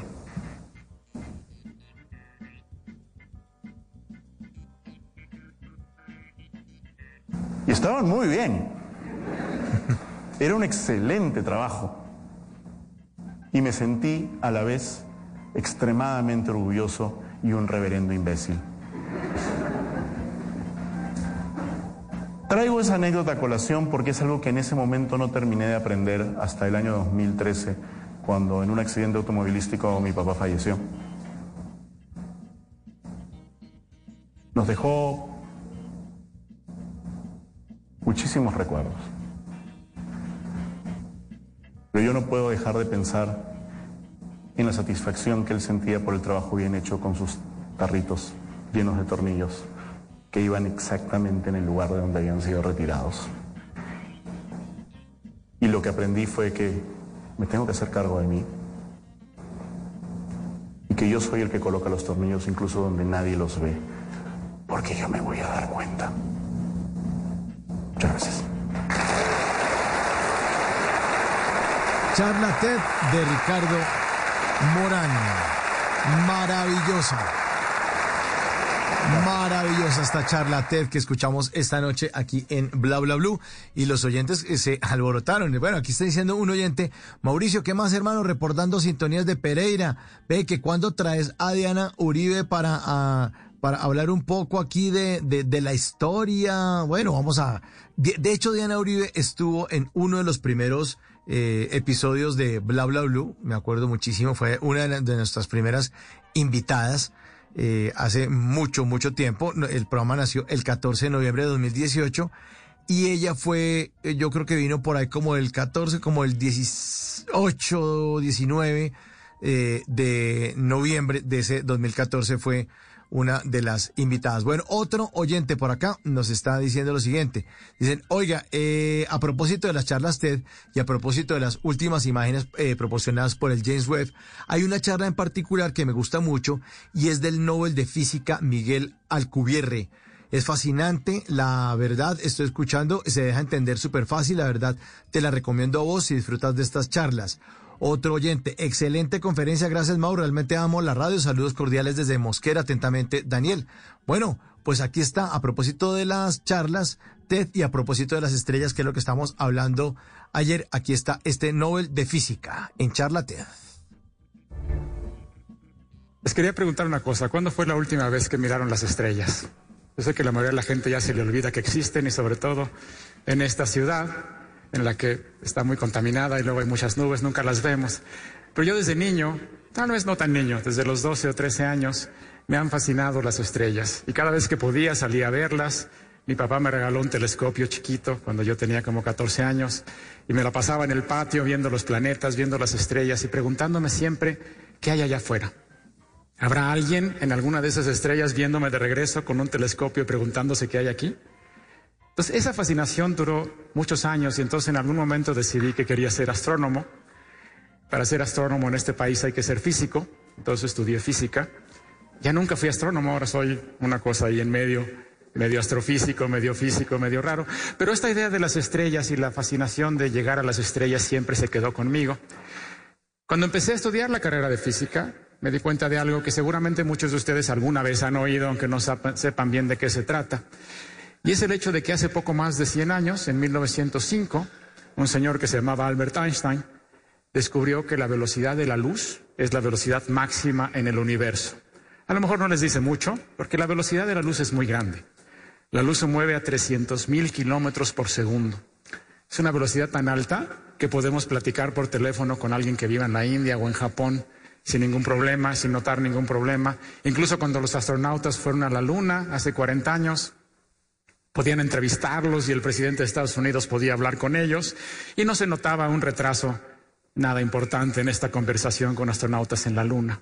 Pero el problema es que aunque la velocidad de la luz es enorme, el universo es gigantesco. No podemos viajar más rápido a la velocidad de la luz y eso nos presenta un problema serio, muy serio para llegar a las estrellas. El Sol está a 8 minutos luz. Eso quiere decir que la luz le toma 8 minutos llegar de aquí al sol o del sol a nosotros, si quieren. Si el sol explotara ahorita, nadie se daría cuenta hasta dentro de 8 minutos. La estrella que nos queda más cerca del sol, la que sigue, se llama Alpha Centauri. La luz tarda cuatro años en llegar desde esa estrella y es la que está al lado. Vivimos en una galaxia, es una gran espiral de estrellas que se llama la Vía Láctea. El centro de nuestra galaxia está a 30.000 años luz. La luz tarda 30.000 años en llegar desde el centro de nuestra galaxia a nosotros. Y tarda dos millones de años en llegar desde la galaxia de Andrómeda, que es una de nuestras vecinas, es casi la galaxia de al lado. Entonces el universo es enorme, el universo es vasto. Si alguna vez queremos llegar a las estrellas, el límite de la velocidad de la luz es realmente muy serio, es un problema muy grave. Ahora, ¿por qué? ¿Por qué no podemos viajar más rápido que la luz? Y no es porque lo haya dicho Einstein, así no es como funciona la ciencia, ¿ok? En la ciencia no hay un principio de autoridad, no es porque lo dijo este señor muy famoso. Siempre hay razones, hay razones teóricas, hay razones observacionales, hay experimentos que nos los dicen, y esto es un hecho que se ha comprobado y comprobado y comprobado. ¿Pero por qué? Y básicamente la respuesta es que lo, lo prohíbe la teoría de la relatividad. Entonces les voy a hablar un poquito, les voy a dar un curso muy rápido, de un par de minutos, de qué es la relatividad. No se asusten demasiado, nada más voy a dar alguna idea muy vaga. En realidad me toma normalmente como seis meses enseñárselo a los alumnos del sexto y séptimo semestre de la carrera de física. Entonces ahorita se los voy a tratar de explicar a ustedes que no son físicos en dos minutos, pero no se asusten. la relatividad es un concepto que es muy viejo. Aunque no se llamaba así, no se le decía así, pero el concepto viene desde Galileo Galilei en el siglo XVII, por ahí de 1620. Galileo fue el primero que se dio cuenta de una cosa muy interesante. Resulta que el movimiento, cuando yo me muevo, siempre tengo que hacer referencia a respecto a qué me muevo. Se dice que el movimiento es relativo. Cuando yo camino aquí en el escenario, estoy caminando respecto al piso. Cuando ustedes van en su coche, también miden su velocidad respecto a la calle. Y los aviones, de hecho, miden su velocidad no respecto al piso, sino respecto al aire. A lo mejor lo han notado alguna vez en alguna película, pero los aviones miden su velocidad respecto al aire y la Tierra gira respecto al Sol, etcétera, etcétera. Si ustedes estuvieran en algún lugar del espacio muy, muy lejos, en medio de la nada, ni siquiera tendría sentido preguntar si se están moviendo o no, porque no hay ningún punto de referencia, no hay con quién comparar. Entonces el movimiento es relativo. Las velocidades son relativas, siempre se miden respecto a algo. Y esto lo descubrió Galileo hace ya 400 años. Y era una cosa muy interesante y toda la física que se hizo después de Galileo, Newton y todos los grandes avances del siglo XVIII y XIX estaban de acuerdo con Galileo. La velocidad es relativa, no hay ningún problema, las velocidades no son absolutas. Pero a fines del siglo XIX pasó algo muy raro. Muchos físicos que estaban estudiando la luz descubrieron que la luz es un bicho raro. La velocidad de la luz resulta que sí es absoluta. Galileo decía que las velocidades eran relativas, pero la velocidad de la luz no, siempre sale el mismo número. No importa quién la mida, no importa qué tan rápido vaya la persona que mide la luz, no importa qué tan rápido se mueva el foco que emitió la luz, siempre da el mismo número, siempre es igual. Y esto era un problema muy serio. A lo mejor a ustedes no les llama la atención, pero los físicos de fines del siglo XIX los tenía vueltos locos.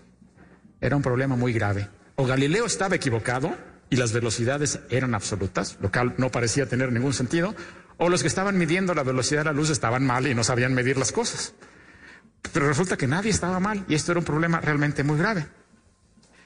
Y esto duró durante un par de, de décadas, hasta que en 1905 apareció esta persona que ya mencioné, un señor que se llamaba Albert Einstein, que se dedicó a tratar de reconciliar esta idea de Galileo de que las velocidades eran relativas con el hecho aparentemente real en los experimentos de que había una velocidad absoluta, la velocidad de la luz.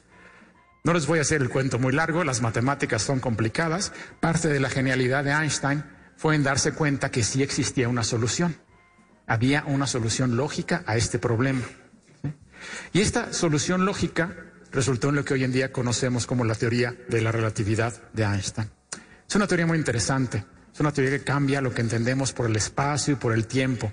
Por ejemplo, en particular nos dice que el espacio es relativo. Las distancias, las longitudes de los objetos dependen de cómo se muevan. Si un objeto se mueve rápido, se contrae.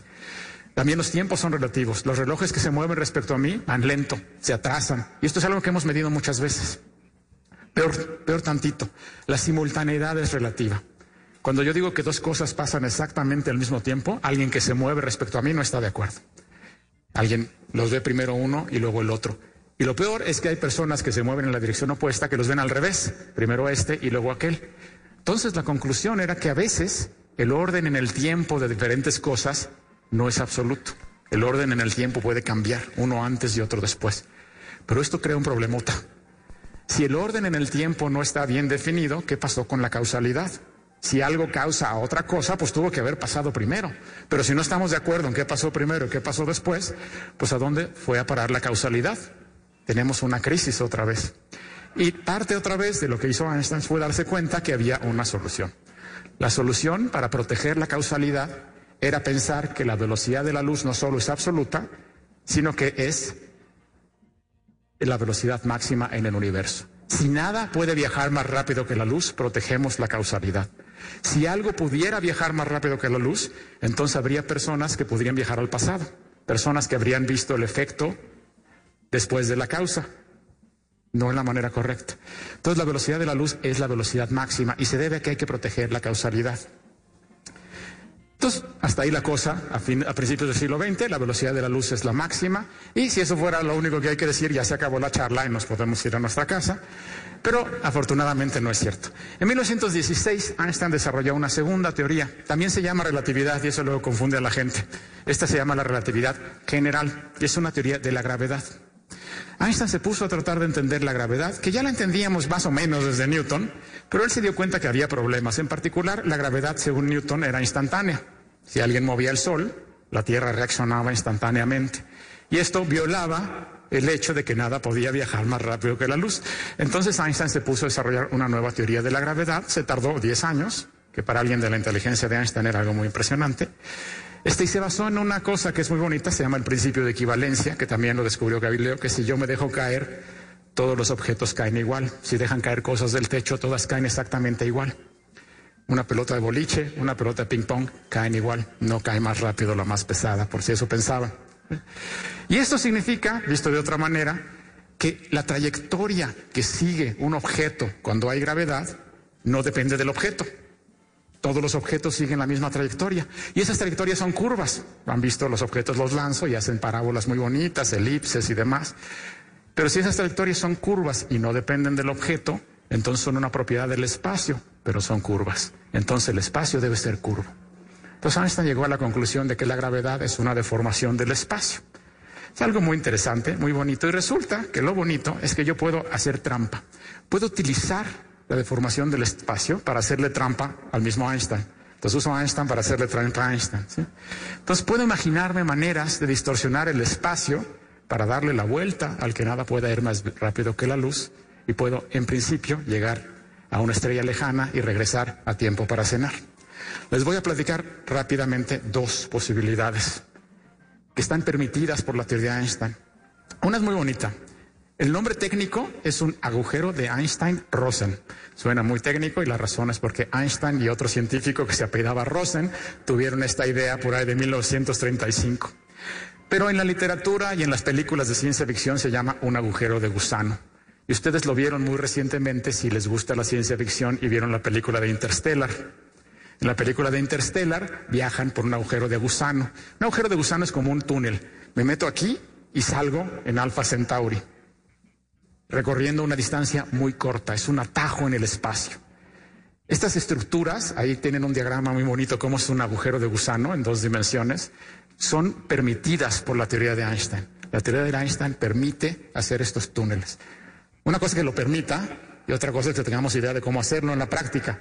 Nadie tiene la más remota idea de cómo hacer un agujero de gusano, pero bueno, por lo menos la teoría los permite. Otra idea, esta se las dejo que la piensen un poquito, otra idea que no requiere hacerle agujeros al espacio es una idea que se le ocurrió también a un señor no hace tanto, en 1994, ese que está en la foto. Y la idea es diferente. En lugar de hacerle agujeros al espacio, vamos a usar otra propiedad del espacio. Como el espacio se puede deformar y curvar y torcer, también se puede expandir. Seguramente han oído hablar de la expansión del universo. Alguna vez las galaxias se alejan todas unas de otras. Y esto no se debe a que estén alejándose de un punto central en el que hubo una explosión. No es así. Como lo entendemos en física, es que las galaxias están quietecitas, muy tranquilas, y el espacio en medio está creciendo. El espacio se expande. Entonces yo puedo usar esta idea y hacerlo en chiquito. Imagínense que yo estoy aquí parado y de alguna manera logro que el espacio atrás de mí se expanda. Entonces me voy a alejar de esa pared. Y si al mismo tiempo hago que el espacio aquí enfrente se contraiga, me voy a acercar a la pared de enfrente. Entonces, si hago esta combinación de expansión y contracción, puedo llegar de aquí a la pared de allá sin moverme. Fue el espacio el que hizo todo el trabajo. A esto se le llama la propulsión por distorsión o propulsión warp.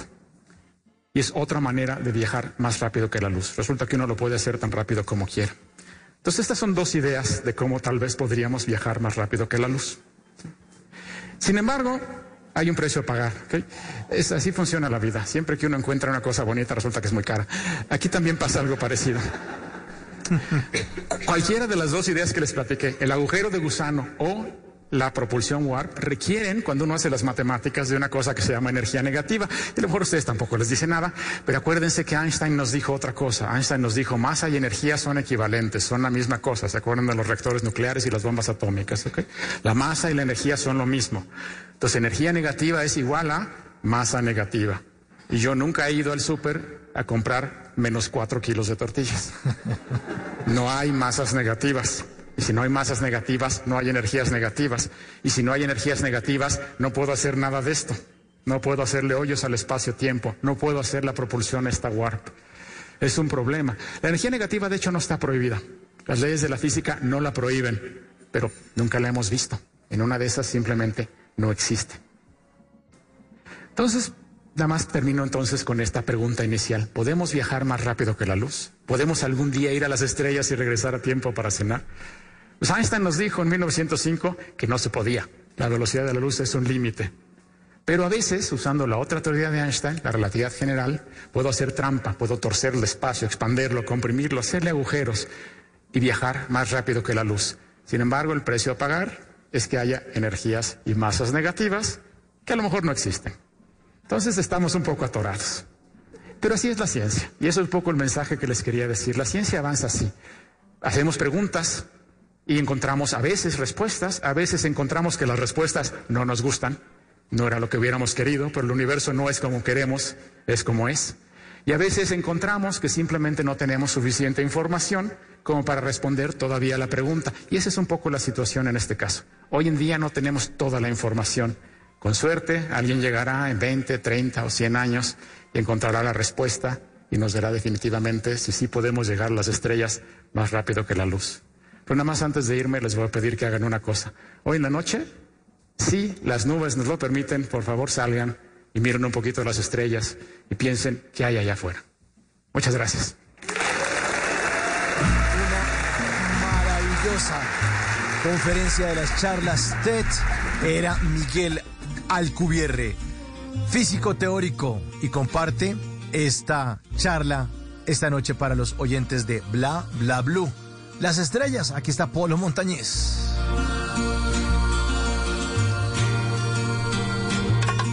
Yo no sé por qué razón cantarle a ella, si debía aborrecerla con las fuerzas de mi corazón.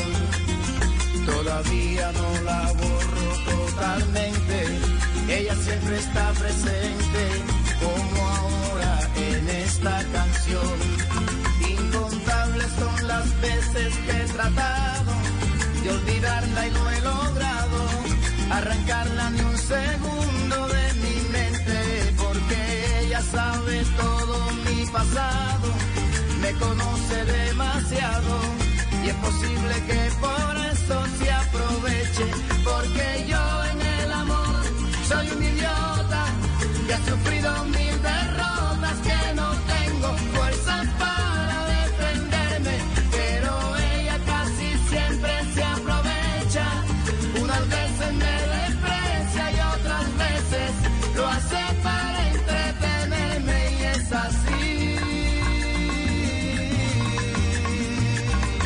vamos llegando al final de Bla Bla Blue por hoy con este montón de estrellas y con esas maravillosas charlas que nos mandan nuestros oyentes. Muchas gracias por las sugerencias.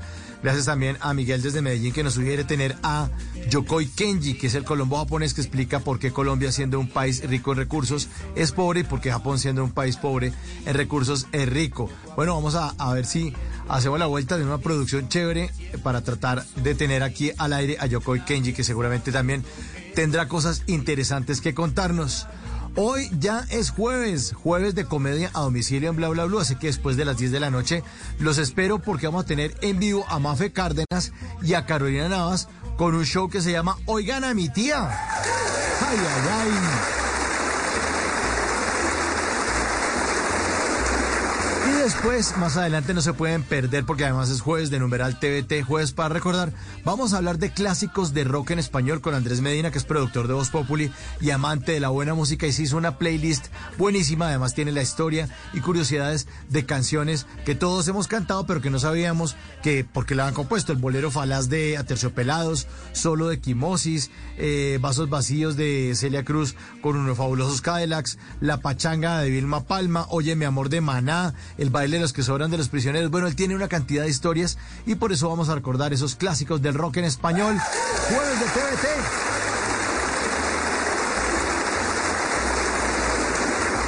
Entonces la cita es para todos ustedes después de las 10 de la noche en Bla Bla Blue. Muchas gracias a todos por su sintonía y por las sugerencias. Vean, nunca hemos pasado charlas TED y es una magnífica sugerencia de nuestros oyentes. Muchas, muchas, muchas gracias por esta sugerencia de tema. Llegamos al final de Bla Bla Blue. Ya está listo Miguel Garzón con voces y sonidos. Nos va a hacer una actualización de las noticias más importantes de Colombia y el mundo. En el Control Master está Andrés Bernal, la producción es de Diego Garibello y mi nombre es Mauricio Quintero. Los espero entonces después de las 10 de la noche en Bla Bla Blue, conversaciones para gente despierta. ¡Chao!